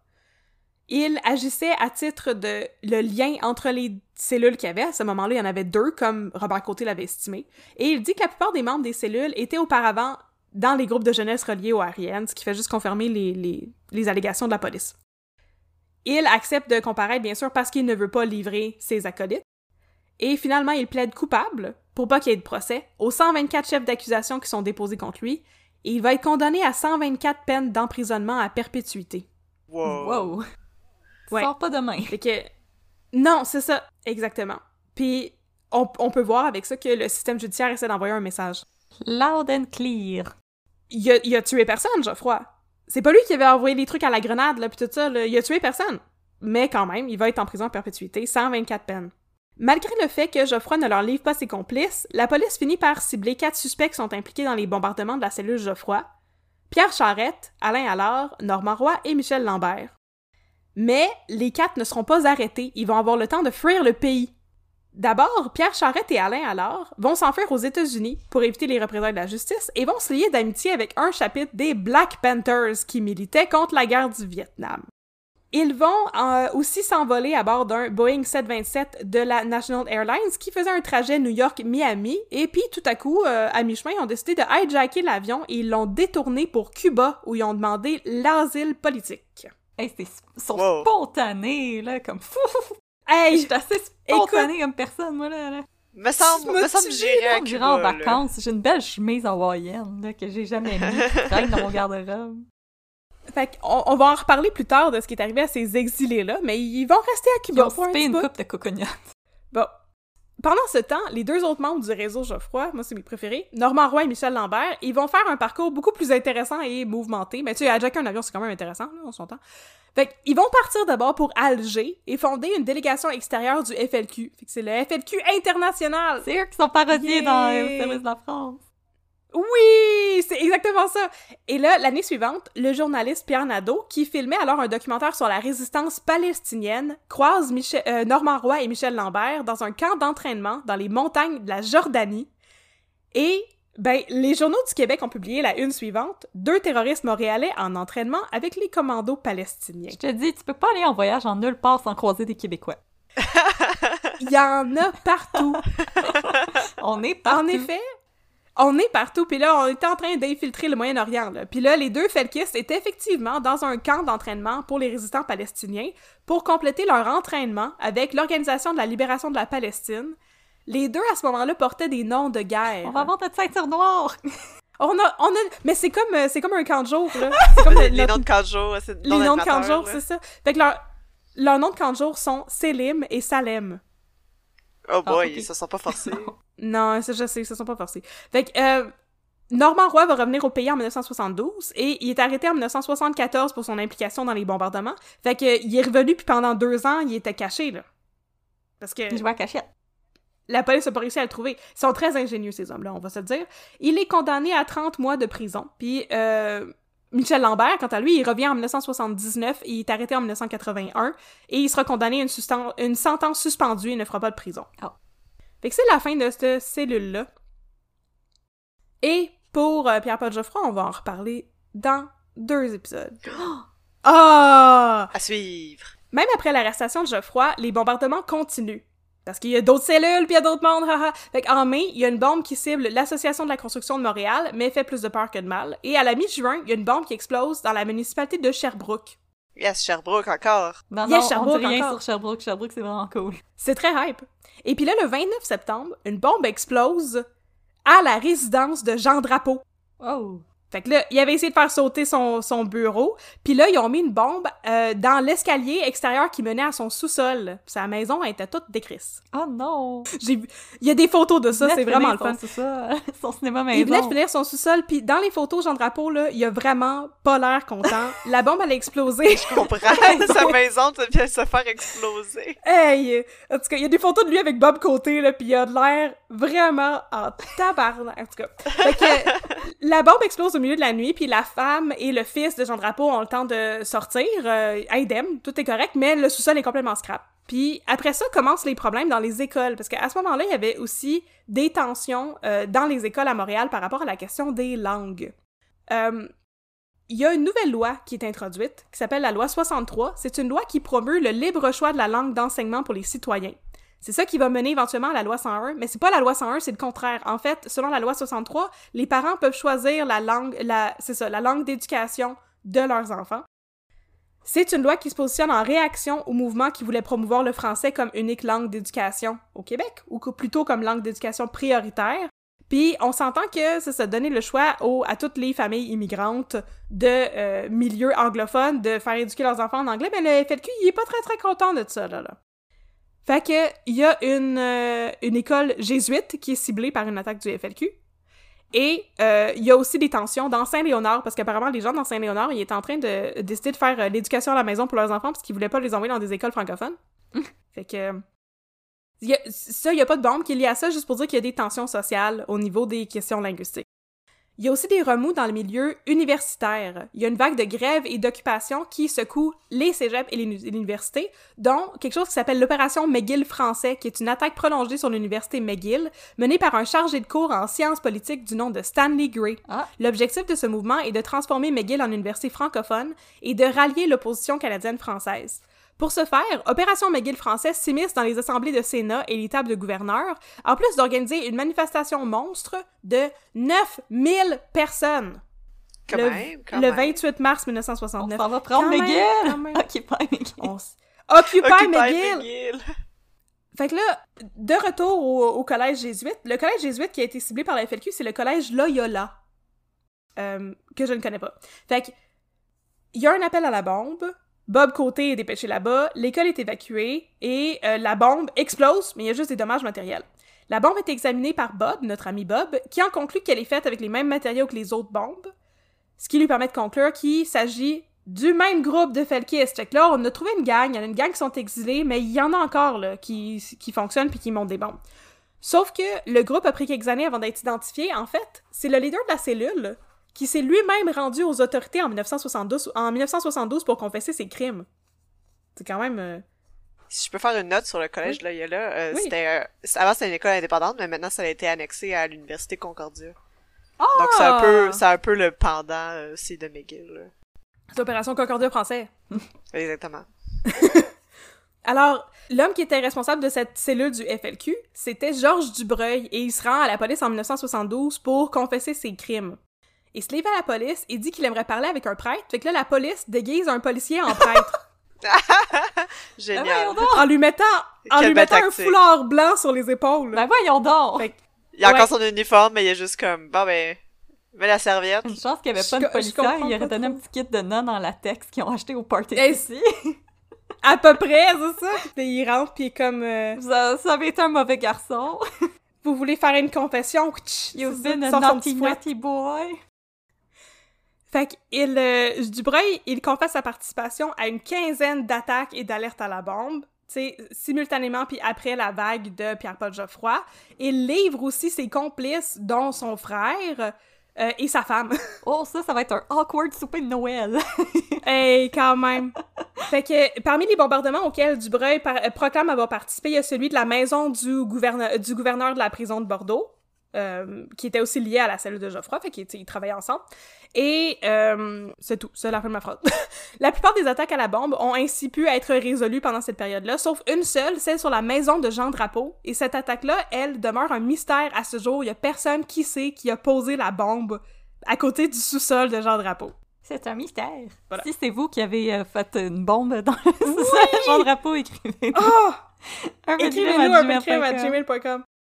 Euh, Dubreuil et sa bande ne seront jamais poursuivis en justice pour leur implication dans les activités terroristes parce que Dubreuil et sa femme sont les, les deux qui euh, témoignent, les deux témoins principaux, et ils décident finalement qu'ils veulent plus témoigner contre leur complice, puis tout le cas s'effondre. Parce qu'il y avait pas d'autres preuves pour les lier à ça, c'était juste le témoignage de ces gens-là qui s'étaient rendus. C'était même pas un vrai prêtre. C'était même pas un vrai prêtre, maudite affaire. C'était un foulard des... C'était un foulard des Nordiques de Québec. Oui, c'est ça! C'est un- C'est un foulard des alouettes, mais comme ils l'ont viré à l'envers. Que- en octobre 1969, il y a un autre gros événement qui va secouer la ville de Montréal, la grève de la police. Oh! La Oh, grève ça va est bien, motivée... Ouais, ça va vraiment pas bien. Fait que la grève est motivée par une foule de facteurs. Euh, D'abord, la ville a comme décidé d'annexer les cotisations du régime de retraite des, des travailleurs publics pendant comme deux ans, fait qu'ils ont décidé comme... Fait que la police était pas contente de ça. Puis en plus, ils venaient de passer une loi, qui est la loi du one-man car, qui était que quand tu patrouilles, là, dans ton auto, t'es deux, là, si tu réponds à un appel, il y en a juste un des deux qui va voir ce qui se passe, l'autre il reste dans le char pour pouvoir être disponible pour répondre à un autre appel s'il y a quelque chose d'autre d'urgent qui se passe, ce qui met inutilement la vie des policiers en danger. Bon. Fait que là, la police décide de faire euh, une grève et les pompiers se joignent à eux. Fait que ça fait 3700 policiers et 2400 pompiers qui ne sont pas dans la rue pendant 24 heures pour euh, protester. Fait que ce qui est ironique là-dedans, c'est qu'ils vont protester à l'aréna Paul Sauvé où il va y avoir par la suite plusieurs rassemblements du FLQ. C'est la c'est the place to be pour les Eh oui. manifestations. C'est ça. Ben, c'est aussi la place où il y avait eu le caucus de René Lévesque, là, quand il y avait une bombe qui a pété dans les toilettes, là. C'est là. Que tout se passe là. Mais là, l'affaire, c'est que euh, quand la police est en grève, ben, il y a une grosse, grosse, grosse manifestation qui s'organise euh, contre une compagnie de taxi parce que la compagnie est en train de monopoliser les, euh, les déplacements à partir de l'aéroport de Dorval. Oh! Fait que là, les autres compagnies de taxi ont créé un mouvement, une coalition qui s'appelle le Mouvement Libération de Taxi, et ils contestent justement ce monopole-là et s'en vont manifester là-bas. Et la cause attire bien sûr les sympathisants du FLQ parce que c'est comme une espèce de litige ou problème patronal ou ces affaires-là. Et ben il y a une manifestation qui s'organise. D'abord, il y a un convoi de taxi qui roule vers la mairie, du, mouvement de libération de taxi. Puis ensuite, il, roule vers le garage de, de la compagnie contre laquelle il manifestait s'appelait Murray Hill. Fait qu'il roule vers le garage de Murray Hill à Griffintown. Et tout se déroule dans la paix et dans l'harmonie jusqu'à ce que le convoi croise une limousine taxi de Murray Hill Oh, oh. qui contient quatre passagers. Fait que là, les taxis bloquent la rue, les, euh, les gens dans la manifestation euh, ils s'attroupent autour de la limousine, puis ils forcent les quatre passagers à sortir avec leur bagage, puis ensuite, ils vont euh, tout commencer à rouer de coups la limousine, puis tout scraper, puis scraper le windshield, puis complètement scraper le char. Puis une fois que la limousine est toute décrissée, l'émeute reprend son chemin vers le garage parce qu'il était pas encore rendu, là. Puis là, quand C'est il juste un petit là-bas... pour, pour C'est juste briser un petit. Quand il arrive là-bas, le garage a l'air désert. Fait que là, pendant deux heures, l'émeute saccage le garage et lance des cocktails Molotov à l'intérieur. Puis ça, ça arrive pendant la grève de la police. Fait que là, il y a des pompiers volontaires puis des pauvres gars de la SQ qui avaient été dépêchés Oh à Montréal non. pour, tu sais, faire la job de police normale, qui arrivent là-bas. Là, il y a huit gars de la SQ qui, euh, qui arrivent. Puis ils sont comme, OK, ils sont X nombre de personnes. C'est des centaines et des centaines de personnes. Euh, OK, on va battre en retraite, ça sert à rien. Il y, en a une couple qui partent, mais il y en a d'autres qui sont euh, qui sont agrippés par la foule. Deux policiers sont agrippés par la foule, ils sont battus. Puis éventuellement, les pompiers arrivent à, à les tirer de là. Hey, ça À brasse. un moment donné, ça brasse en tabarnouche. À un moment donné, il y a un des manifestants qui arrive à faire partir un des taxis de Murray Hill puis qui rentre à toute vitesse dans d'autres limousines pour comme crasher le plus de chars possible. Dans cinq limousines et trois taxis. Puis là, pendant ce temps-là, ben la SQ puis les pompiers volontaires regardent ça puis sont comme Ça va pas bien. Peut rien faire, on n'est pas assez nombreux, ils vont nous tuer. Fait que là, éventuellement, l'escouade anti-émeute se pointe, l'émeute est dispersée, mais là, l'émeute, en se dispersant, continue à péter des vitrines puis à saccager des commerces un petit peu partout. Mais là, à minuit, la grève de la police se termine et la police revient. Bon, ben, on a pile. fini. bon, ben, on a, on a c'est ça, là, ils reviennent là, pour euh, rétablir l'ordre dans les rues avec l'aide de- des 22, le 22nd Mais Regiment. les taxis se sont Et- tous transformés en citrouilles. Ouais, aussi. Là, c'est même facile de les scraper, tu sais, bang bang. On a baptisé ce jour-là le, le jour de l'anarchie. Euh, le bilan, il y a eu 2 millions de dollars de dommages, Ouf. une centaine de personnes arrêtées et 500 000 dollars de marchandises dérobées. Il y a aussi eu une douzaine de blessés et un policier mort, un gars de la SQ. Oh non. Fait que là, c'est ça qui clôt l'année 1969. C'était pas pire, pareil, là! Tu sais, c'était quand même pas pire. 69, c'est, euh, ça brassait pas mal. Là, là, on, on arrive à la fin, inquiétez-vous pas, là. Fait que là, on est en janvier, puis la crise d'octobre est en, est en octobre 70. Fait que, euh, on, on arrive, là. En 70, le FLQ reprend ses activités. Ils ont jamais vraiment arrêté, tu sais. Et la police fait ben ben le saut en découvrant par accident un complot pour kidnapping. Oh. Le complot est découvert lorsque la police arrête une voiture dont le phare arrière faisait défaut. Fait que complètement par hasard. Puis là, dans la voiture, il y a deux hommes, Jacques Lanctot, 25 ans, et Pierre Marcil, 24 ans. Les policiers découvrent dans la voiture aussi des armes et un gros panier en osier assez gros pour dissimuler une personne. Wow. C'est un méchant gros panier, C'est un gros panier. Comme un gros panier de pique-nique avec, euh, tu, tu mets quelqu'un dedans puis tu mets une couverte par-dessus. Oh, On s'en va juste au parc La Fontaine faire un, euh, faire un pique-nique. Un c'est pique-nique. ça. On amène On on a des bouteilles de vin là-dedans. Oh my god. Fait que là, dans la voiture, ils trouvent aussi un document listant les noms de journalistes et un communiqué de presse annonçant le kidnapping de Moïse Golan, le consul israélien à Montréal. Mais là, Moïse Golan n'a pas été kidnappé encore, là. fait qu'ils sont comme, oh là là là là, il est en danger. Alors, Lanctot et Marcel sont arrêtés. Ils sont accusés de possession illégale d'armes. Et les deux se sauvent dès qu'ils sont remis en liberté avec promesse de comparaître. et, Oui, oui, je te le promets.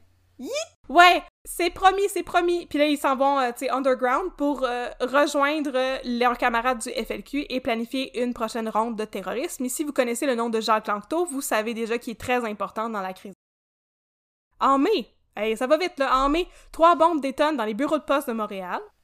À la fin mai, il y a une bombe qui détonne le matin dans les bureaux du Canadian General Electric, qui est une heure bizarre pour le FLQ. Il y a peut-être eu un problème de minuterie dans leur affaire. Et quelques minutes plus tard, il y a une autre explosion derrière l'édifice des résidents de l'hôpital des vétérans Queen Mary à Côte-des-Neiges.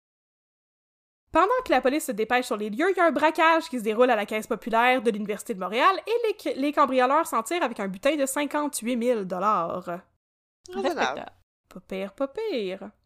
C'est pas euh, Georges Lemay Numbers, là. Non, non, c'est très, c'est très bas. Mais ensuite, il y a une autre série de bombes qui détonnent dans Westmount, parce que ça faisait longtemps qu'on n'avait pas ciblé Westmount, pareil. Fait que ça commence avec une bombe lancée dans un manoir non occupé. Un manoir non occupé. À Westmount. Manoir. Ok. Il est manoir. tenté. Parce que moi, ça, j'étais comme bon. Il est occupé par des fantômes. Oh! Puis il y a une autre euh, bombe qui est lancée contre la façade de la maison de Peter Bronfman. Voyons. Peter Bronfman, qui est un riche homme d'affaires montréalais, un des plus riches, une des familles les plus importantes. La maison des Bronfman est située au 5 Lansdowne Ridge, si ça vous intéresse. Moi, j'aime ça googler les places. Euh, personne n'est blessé. Puis, OK, ensuite, j'ai une anecdote bizarre à vous raconter, là. Chou. Il y a une femme du nom de Stella Samuels, qui est une résidente de Westmount, qui se gare devant sa maison. Là, ses enfants sortent de la voiture, puis ils reviennent à la voiture, puis ils sont comme « Maman, maman, il y a une bombe sur le perron! » Fait que là, On peut-tu la garder? On peut-tu la garder? En fait, la garder. Là, la madame, elle s'en va chez le voisin. Puis elle appelle la police. Puis la police lui demande de décrire la bombe. Puis la femme dit, ben, je peux pas, c'est mon fils qui l'a vu. Puis la police est comme, ben, tu peux-tu aller vérifier que c'est une bombe pour vrai puis nous décrire à quoi ça ressemble? En indiquant que, tu sais, ils sont bien, bien occupés dans le moment, ils ont d'autres bombes à désamorcer, tu sais. Mais là, la madame, elle refuse. Puis elle raccroche, c'est tout. Puis là, en sortant dans la rue, elle réalise que la police est déjà là en train d'évacuer la rue. Ah! Elle aura pas eu la chance d'aller voir la bombe, finalement. Mais tu sais, là, si la police te demande d'aller checker une bombe, tu vas checker la bombe, me semble. Va te prendre en selfie avec. Si on me demande de m'approcher d'une bombe, j'ai pas envie de Ouais. m'approcher d'une bombe. On sait pas, là, si c'est des affaires de minuteurs, ça peut exploser n'importe quand. Je sais pas, moi, je suis- du côté à Bob côté, c'est pour ça, là. Fait Moi, j'irais Bob, chercher mes petites jumelles de loin. Ces petites jumelles d'opéra. C'est clair qu'elle avait ça, la petite madame de Westmount. c'est ça dans sa sacoche. dans- Oui, pour aller à l'opéra, là. Ça te, prend tes, ça te prend tes longues vues. Fait que finalement, Bob Côté va désamorcer cette bombe-là et euh, selon lui, c'est la plus grosse bombe qu'il avait démantelée jusqu'alors. Elle était composée de 31 bâtons de dynamite. C'était la Mother Oh my Bomb! god. Et il niaisait plus avec le POC. Fait qu'à ce stade-là, le gouvernement qui était dorénavant mené par notre cher... euh, notre beau Robert Bourassa. J'avais mis notre beau Robert Bourassa dans mon speech.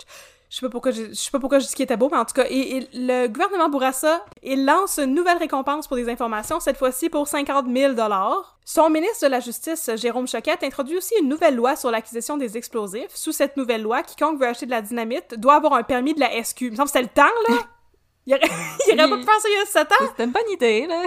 Temps qu'elle arrive. Puis là, en juin, euh, la International Bank of Commerce à Ville-Saint-Laurent est victime de deux attaques à la bombe, toutes deux désamorcées par notre Bob national. Pour une des deux bombes, Bob est chanceux, elle a été construite avec un chronomètre de cuisine, un petit minuteur, là, tac, tac, tac, tac, tac. Puis l'aiguille était coincée dans le repli du sac Ah! Oh. dans lequel elle était, puis c'est pour ça qu'elle a pas explosé. La récompense de 50 000 promise par euh, Jérôme Choquette, le ministre de la Justice, a fini par porter fruit et la police commence à faire de la filature sur quelques individus louches et leurs associés, ce qui les mène à, une résidence dans la euh, municipalité de Prévost dans les Laurentides. Là-bas, ils arrêtent André Roy, sa femme Nicole, Claude Morancy et le frère de Jacques Lanctot, François Lanctot. En fouillant la résidence à Prévost, ils trouvent aussi 28 620, qui est à peu près la moitié du butin dérobé à la caisse populaire de l'UDM. Coincidence? I think Comment not! Oh, ils trouvent aussi des armes, des batteries, des détonateurs et bien d'autres objets bizarres comme des seringues, des liquides anesthésiques et des menottes. Je n'aime Ce qui pas laisse ça. présager Oh que non. ce qui laisse présager qu'il planifiait un autre kidnapping. Et ce qui laisse présager ça, ben, c'est qu'il trouve aussi un 250 copies d'un communiqué de presse annonçant le kidnapping d'un diplomate américain du nom de Harrison W. Burgess. Le document entre en détail pour expliquer que l'objectif du kidnapping est d'obtenir la libération d'un groupe de prisonniers politiques du FLQ, dont François Schirm et Edmond Guénette, qui avaient braqué la International Firearms, euh, et Pierre-Paul Geoffroy, dont on vient de parler. Les kidnappeurs, les wannabe kidnappeurs, parce qu'il n'a pas été kidnappé, ce gars-là, demandent aussi le droit de voyager vers Cuba pour demander l'asile politique, en compagnie de journalistes et d'avocats pour assurer leur sécurité. Est-ce que c'est là un présage des choses à venir? Peut-être. Absolument. Mais l'arrestation de la cellule Prévost ne met pas fin aux attaques, vous vous en doutez. En juin 1970, il y a une banque nationale à Sorel-Tracy qui est attaquée. Puis le 24 juin, il y a un attentat à la bombe au département de la Défense nationale à Ottawa. Parce que 24 juin, Saint-Jean, Ah. on va le Canada, t'as pas très on loin. niaise plus. Cette dernière attaque fait une autre victime. La victime est Jeanne d'Arc Saint-Germain, qui a un nom très improbable, et qui était une femme de 50 ans, qui avait trois enfants et deux petits-enfants, et travaillait au centre des communications du département de la Défense. Elle devait terminer son quart de travail à 7h15, mais à 6h28, il y a une bombe qui a détonné et l'a tuée sur le coup. Je vous rassure, c'est la dernière victime du FLQ avant les événements d'octobre 1970. Fait que là, jusqu'à date, on avait Wilfred O'Neill, Leslie McWilliams, Thérèse Morin, Jean Corbeau et Jeanne d'Arc Saint-Germain, en plus de Walter Lidja, qui a été handicapé puis qui a eu des séquelles à vie. Bon. Euh, moi, j'exclus de la liste euh, Alfred Pinnick, qui était le pauvre gars qui s'est fait tirer par la police pendant la descente au International Firearms. Même si celle-ci est inclue dans toutes les listes de victimes de la FLQ, moi, je trouve que c'est pas Non, c'est la police. justifié. On en a déjà parlé. Et puis là, on arrive à la fin. En juillet, Il y a une attaque à la Banque Royale sur Saint-Jacques, puis au bureau chef de Wawanisa, à Ville-Mont-Royal. Oh, ça fait aussi longtemps que ça que ça existe. On dirait! La compagnie d'assurance. Eh ouais. Et puis, finalement, il y a une attaque au bureau chef de la Banque de Montréal, encore une fois sur Saint-Jacques, mais toutes les bombes sont désamorcées par Robert Côté et son escouade, ce qui semble fâcher les Felkistes. Ceux-ci envoient une lettre au quartier général de la police le 21 juillet, une lettre adressée à, et je cite, Robert Côté de la Gestapo antiterroriste. Et la lettre annonce qu'une messe sera bientôt célébrée à la mémoire du sergent Côté, RIP. C'est signé le FAQ, le Front anarchiste du Québec. Ok, maudite gang de edgelords de Reddit. Ouais, c'est ça, là, c'est déjà du shitposting de... hey, la maudite Gestapo, là, toi pis qui... En plus, ils Écoute. rentraient même pas chez eux, ils faisaient juste désamorcer des bons. C'est tout! Fait que là, après ça, l'automne 70 arrive à grands pas. Alors, que va-t-il se passer? Robert Côté va-t-il mourir? Pierre Laporte va-t-il se faire enlever? Tipette Trudeau sera-t-il de retour? C'est ce que nous allons découvrir dans la troisième partie de la série sur la crise d'octobre. Et voilà! Oh Oh my my god! god! Que de rebondissements et C'est ça, là. c'était Êtes-vous intense. contente que j'en fais quatre parties, non pas trois? C'était déjà assez long de même, ça? Ouf! On est on the edge de cinq parties. Ben, c'est ça, c'est... euh, Je Bon. réitère mon point, je pense que ça ferait une excellente série télé. Absolument! Il- ça manque pas d'action, puis c'est super intéressant politiquement parlant aussi, là. de Absolument. se remettre dans les événements de cette époque-là. Puis, tu sais, j'imagine aussi l'atmosphère, surtout dans la ville de Montréal, mais au Québec au complet, là, ça devait être terrible. Tout le monde devait être Ouais. on edge, là. Je veux dire, ça arrêtait plus. ça. ça n'arrêtait plus. Puis en plus, c'est ça, moi je trouvais que la première partie sur le FLQ était un petit peu moins intéressante dans le sens où on les revoit plus vraiment, là, ces FLQistes-là, mais là, on vient de rencontrer dans cet épisode des gens qui vont être très importants dans la suite des choses. Les gros joueurs. Les gros protagonistes joueurs. euh, principaux. Le trio principal. On n'a pas encore rencontré le trio Il principal. s'en vient, il s'en qu'on vient, n'a pas encore pas. rencontré Mais non, c'est vrai. les frères Rose. C'est le deuxième trio. C'est le deuxième trio. Mais on a rencontré Pierre Vallière, qui lui va être super important pendant la crise d'octobre. Euh, Pierre-Paul Geoffroy, dont le nom revient sur la liste des, des, des gens que le FLQ veut libérer, tu sais, en faisant euh, ce qui va se passer pendant la crise d'octobre. Fait que, voilà. Ouf! Ben, merci. Des heures de ma vie à lire ce livre. Ben, merci d'avoir fait ça pour nous, Catherine. C'était vraiment super intéressant. Euh, on espère que vous aussi, à la maison, vous étiez on the edge of your seat, comme qu'on dit, parce que moi, j'étais j'étais sur le, le derrière. Merci, Catherine, pour ces recherches de moine que t'as faites. Euh, C'est c'est- c'est vraiment une tête et on l'apprécie vraiment beaucoup. Ça m'a fait plaisir. Après ça, je vais parler de des choses un petit peu plus relaxantes que des bombes, par exemple. Mais c'est une pièce d'anthologie, puis Ouais. je pense que j'en parlais récemment avec une de mes amies, mais comme on, on connaît un peu ce qui s'est passé, mais pas en détail comme ça, fait que je pense que c'est important aussi de, de se replonger dedans, puis de le décortiquer comme tu l'as fait. Là. Ben écoute, parce qu'en plus là, je vous ai je vous ai nommé beaucoup plus de bombes que ce que j'avais besoin de faire là, mais il y en a encore beaucoup d'autres attaques qu'il y a eu là, puis que je pouvais pas nommer parce que c'était rendu trop long puis compliqué là. Que C'était des années terribles pour le monde à Montréal, surtout si t'habitais dans Westmount. Ton T'avais pas de plaisir dans la vie. Ou c'était un patronat, ou un anglophone, ou tu travailles dans une institution fédérale. Ouais, exactement. Au pire, on va lancer le, le coffret with the Director Scott avec nos commentaires. avec le Seigneur des Anneaux, la version qui va durer euh, Oui, c'est trois ça. jours. La version longue. Durer trois heures et demie au lieu d'une heure et demie. Ouf. Alors, En tout cas. merci tous et toutes d'avoir été avec nous pour cette partie 2 du FLQ de FLQ Wing. Revenez-nous dans deux semaines pour FLQ partie 3 euh, Fast and Furious. F- FLQ Tokyo Drift. Tokyo Drift.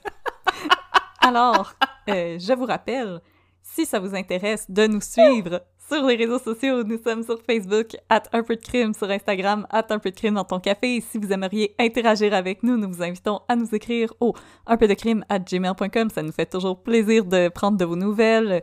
Vous pouvez juste nous saluer, vous pouvez nous recommander des cafés, vous pouvez nous recommander des cas. Aussi, on est toujours à la recherche de nouvelles histoires à vous re-raconter euh, avec une coupe de petites jokes on the side.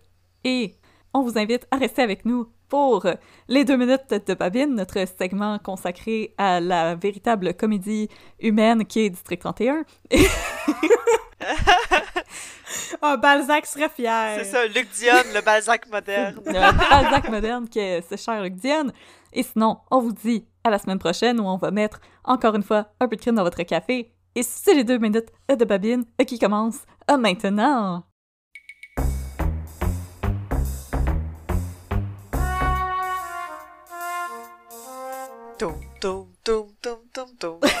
J'avais vraiment bonne la petite toune. N'est-ce pas? Ok, là, euh, là, mes chums, là, Ouais. il va falloir Ouais. que vous asseyez parce que aujourd'hui, là, faut que je vous raconte un, euh, un vol crapuleux qui a eu lieu ici même, dans les bureaux du 31. C'est correct, j'ai ma, ma mirifique tasse du SPGM, là, pis euh, Moi, j'ai ma rutilante tasse du SPGM. nice. Puis je viens d'aller désamorcer 15 bombes pour le FLQ cette nuit, là. Je suis top-notch, euh, prête à t'écouter. Alright.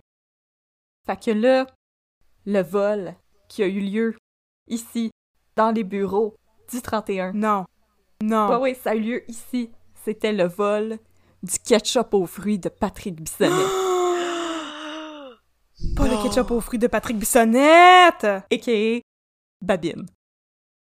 Ah, c'est vrai, faut le rappeler. Fait que là, ça commence. Jean Brière, il vient nous rendre visite. C'est notre boy, Jean Brière. Mais c'est correct. c'est pas notre boy, c'est un journaliste, puis on l'a Non, mais là, il venait nous aider. Parce que, tu sais, on cherche Ah! encore le, le maudit débile qui a tiré sur euh, notre lieutenant, là, Gabriel. Oh non, pas le maudit Ah. débile. Puis il a kidnappé sa fille, tu sais. Ah, Faut qu'on la non. retrouve, là. Hein? Hein? Fait qu'on a décidé de faire appel à Jean Brière, tu sais, pour euh, lancer un appel à la population pour avoir des informations. Puis là, il a, il a accepté de, de nous aider, Jean Brière. Tu sais, ça, ça y arrive d'être utile, euh, Jean Brière. Une fois de Il est bien en mieux, maudit insignifiant. Eh? fait que là, après avoir parlé avec Babine puis Jean-Loup, a.k.a. Patrick Bissonnette et Bruno Gagne. Bruno Gagné. Et Jean-Loup. Patrick Bissonnette et Jean-Loup. Alors, C'est Jean-Loup, le hot dog du Val. il ouvre sa mallette, il leur dit Hey les boys, euh, pendant que je pense, euh, en fin de semaine, j'ai fait du ketchup aux fruits, puis je vous en ai amené. Puis là, il sort deux pots maçons de ketchup aux fruits, puis il leur donne. Ben voyons donc. Là, les gars, les gars sont un petit peu weirded out, mais là, euh, Bruno Gagné, il dit Ah, ben, tu sais, euh, c'était euh, une grosse donation, ou, une bouteille de vin. On pourrait pas l'accepter parce que ça serait considéré comme des, euh, comme des pots de vin, mais euh, ketchup aux fruits fait maison, ah, je pense qu'on peut l'accepter. Fait que là, les gars, ils- Un pot de ketchup aux fruits. C'est juste du ketchup aux fruits, c'est correct, ça. Là, Jean Brière, il s'en va.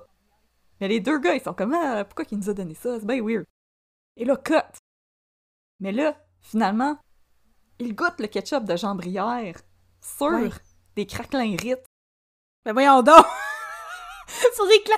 Qu'est-ce qui mange du ketchup aux fruits sur des craquelins Ritz? Voyons donc! que- Ça est pas vivre! Vous connaissez pas ça à tourtière? Selon moi, la seule manière de manger du ketchup aux fruits, c'est de bien fermer le pot puis de le lancer dans le fleuve parce que j'haïs ça, le ketchup aux fruits. Je suis absolument pas d'accord avec toi. Agree to disagree, Ah, partner. écoute, tu me feras une dégustation sur des biscuits rites à un moment donné, puis je vais peut-être changer d'idée. Peut-être sur des biscuits bretons. Ah, peut-être, peut-être. Oh! Fait que là, les boys, euh, ils se font une petite dégustation, tu sais, de, de ketchup aux fruits. Puis là, le commandant Chiasson, il arrive. Puis là, il demande Qu'est-ce que vous faites là Ils disent On mange le ketchup aux fruits à Jean Brière. Puis là, le lieutenant, euh, commandant Chiasson, il prend un biscuit, il mange. Puis il fait comme Oh, pas pire le ketchup aux fruits. Là, cut. Puis là, plus tard, le commandant Chiasson, il revient. Puis là, Patrick, puis là, ils ont une petite discussion. Puis là, il vient pour s'en aller. Puis là, Patrick, il fait Hey, faut que je te parle! Puis là, le commandant Chiasson, il est comme, viens dans mon bureau! Puis là, ben là, moi, je pensais que ça avait rapport, tu sais, avec la conversation que les enquêtes Ouais. internes ont enregistrées chez Patrick. Où est-ce que le Ouais. Chiasson, il avoue que c'est lui qui a tué Fanef? Là, moi, je pensais qu'elle allait s'engueuler par rapport à ça, parce que ça fait comme 23 épisodes qu'il s'engueule par rapport à ça.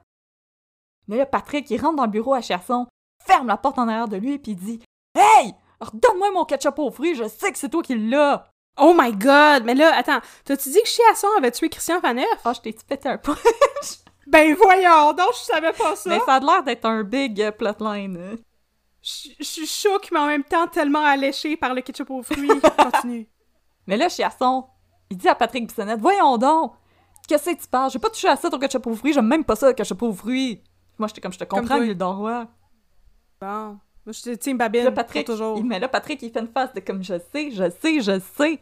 Puis il s'en va, Ouais. fâché. Ouais, ben sûr. Puis là, plus tard, Chiasson, il sort avec sa mallette. Puis il dit bon ben bonne soirée les boys, moi il est 5 heures, il est l'heure d'aller chez nous de me faire un un bubble bath puis de boire un verre de vin rouge, tu sais. Une petite sangria. Yeah. Puis là il s'en va. Mais là les boys maintenant, ils sont avec euh, le magnifique Poupou. Poupou il est revenu de où. Là il est ouais. avec eux. Puis là, le commandant Chiasson il vient pour s'en aller. Mais là, la porte de l'accueil, elle ouvre pas. Fait que là, le commandant Chiasson, il est comme Voyons donc, la porte est-tu brisée? Et là, Stéphane, héroïque Stéphane, il arrive en arrière de Chiasson et il s'exclame Commandant Chiasson, vous êtes en état d'arrestation parce qu'on vous soupçonne d'avoir volé. Et là, il empoigne la mallette du commandant Chiasson. Il l'ouvre et il crie Non! Le ketchup aux fruits de Patrick Bissonnette! Et Stéphane tient Oh! un pot maçon à moitié vide de ketchup aux fruits. À moitié vide! Il l'avait mangé à moitié! Il a mangé à moitié! Patrick, avait-tu écrit son nom dessus? Ben là, c'est ça, le commandant Chiasson, il proteste, puis il dit non, non, non, c'est mon ketchup aux fruits, Jean-Briard, il m'en a donné à moi aussi. Les boys, ils sont Ouais. comme non, non, non, il t'en a pas donné, toi, puis Jean-Briard, vous pouvez pas vous, ré- pouvez pas vous sentir, c'est pas vrai qu'il t'en a donné. Fait que, commandant Chiasson, il finit par admettre son crime. Il redonne le ketchup aux fruits à Patrick, Ah! puis il fait comme oh! Hey. Puis là, il s'en va ronchonnant. Oh, oh, j'aime même pas ça, le ketchup aux fruits, maudite gang de fatigants. Puis là, nos boys, ils sont contents, puis ils se font des high five. Alors, Babine n'aura pas mangé sa tourtière sèche ce soir-là, grâce à l'aide de l'héroïque Stéphane Pouliot. Oh, le chance! Ah. Ça peut être Noël toute l'année quand t'as du ketchup aux fruits. Ou quand t'as Stéphane Pouliot comme ami. Puis là, moi, j'ai trouvé ça vraiment le fun comme plotline parce que, tu sais, entre-temps, il y avait pas lieutenant Gabriel entre la vie et la mort à l'hôpital parce qu'elle venait de se faire tirer dessus, puis sa fille qui Non, non. s'était faite kidnapper par un homme qui était clairement very unhinged.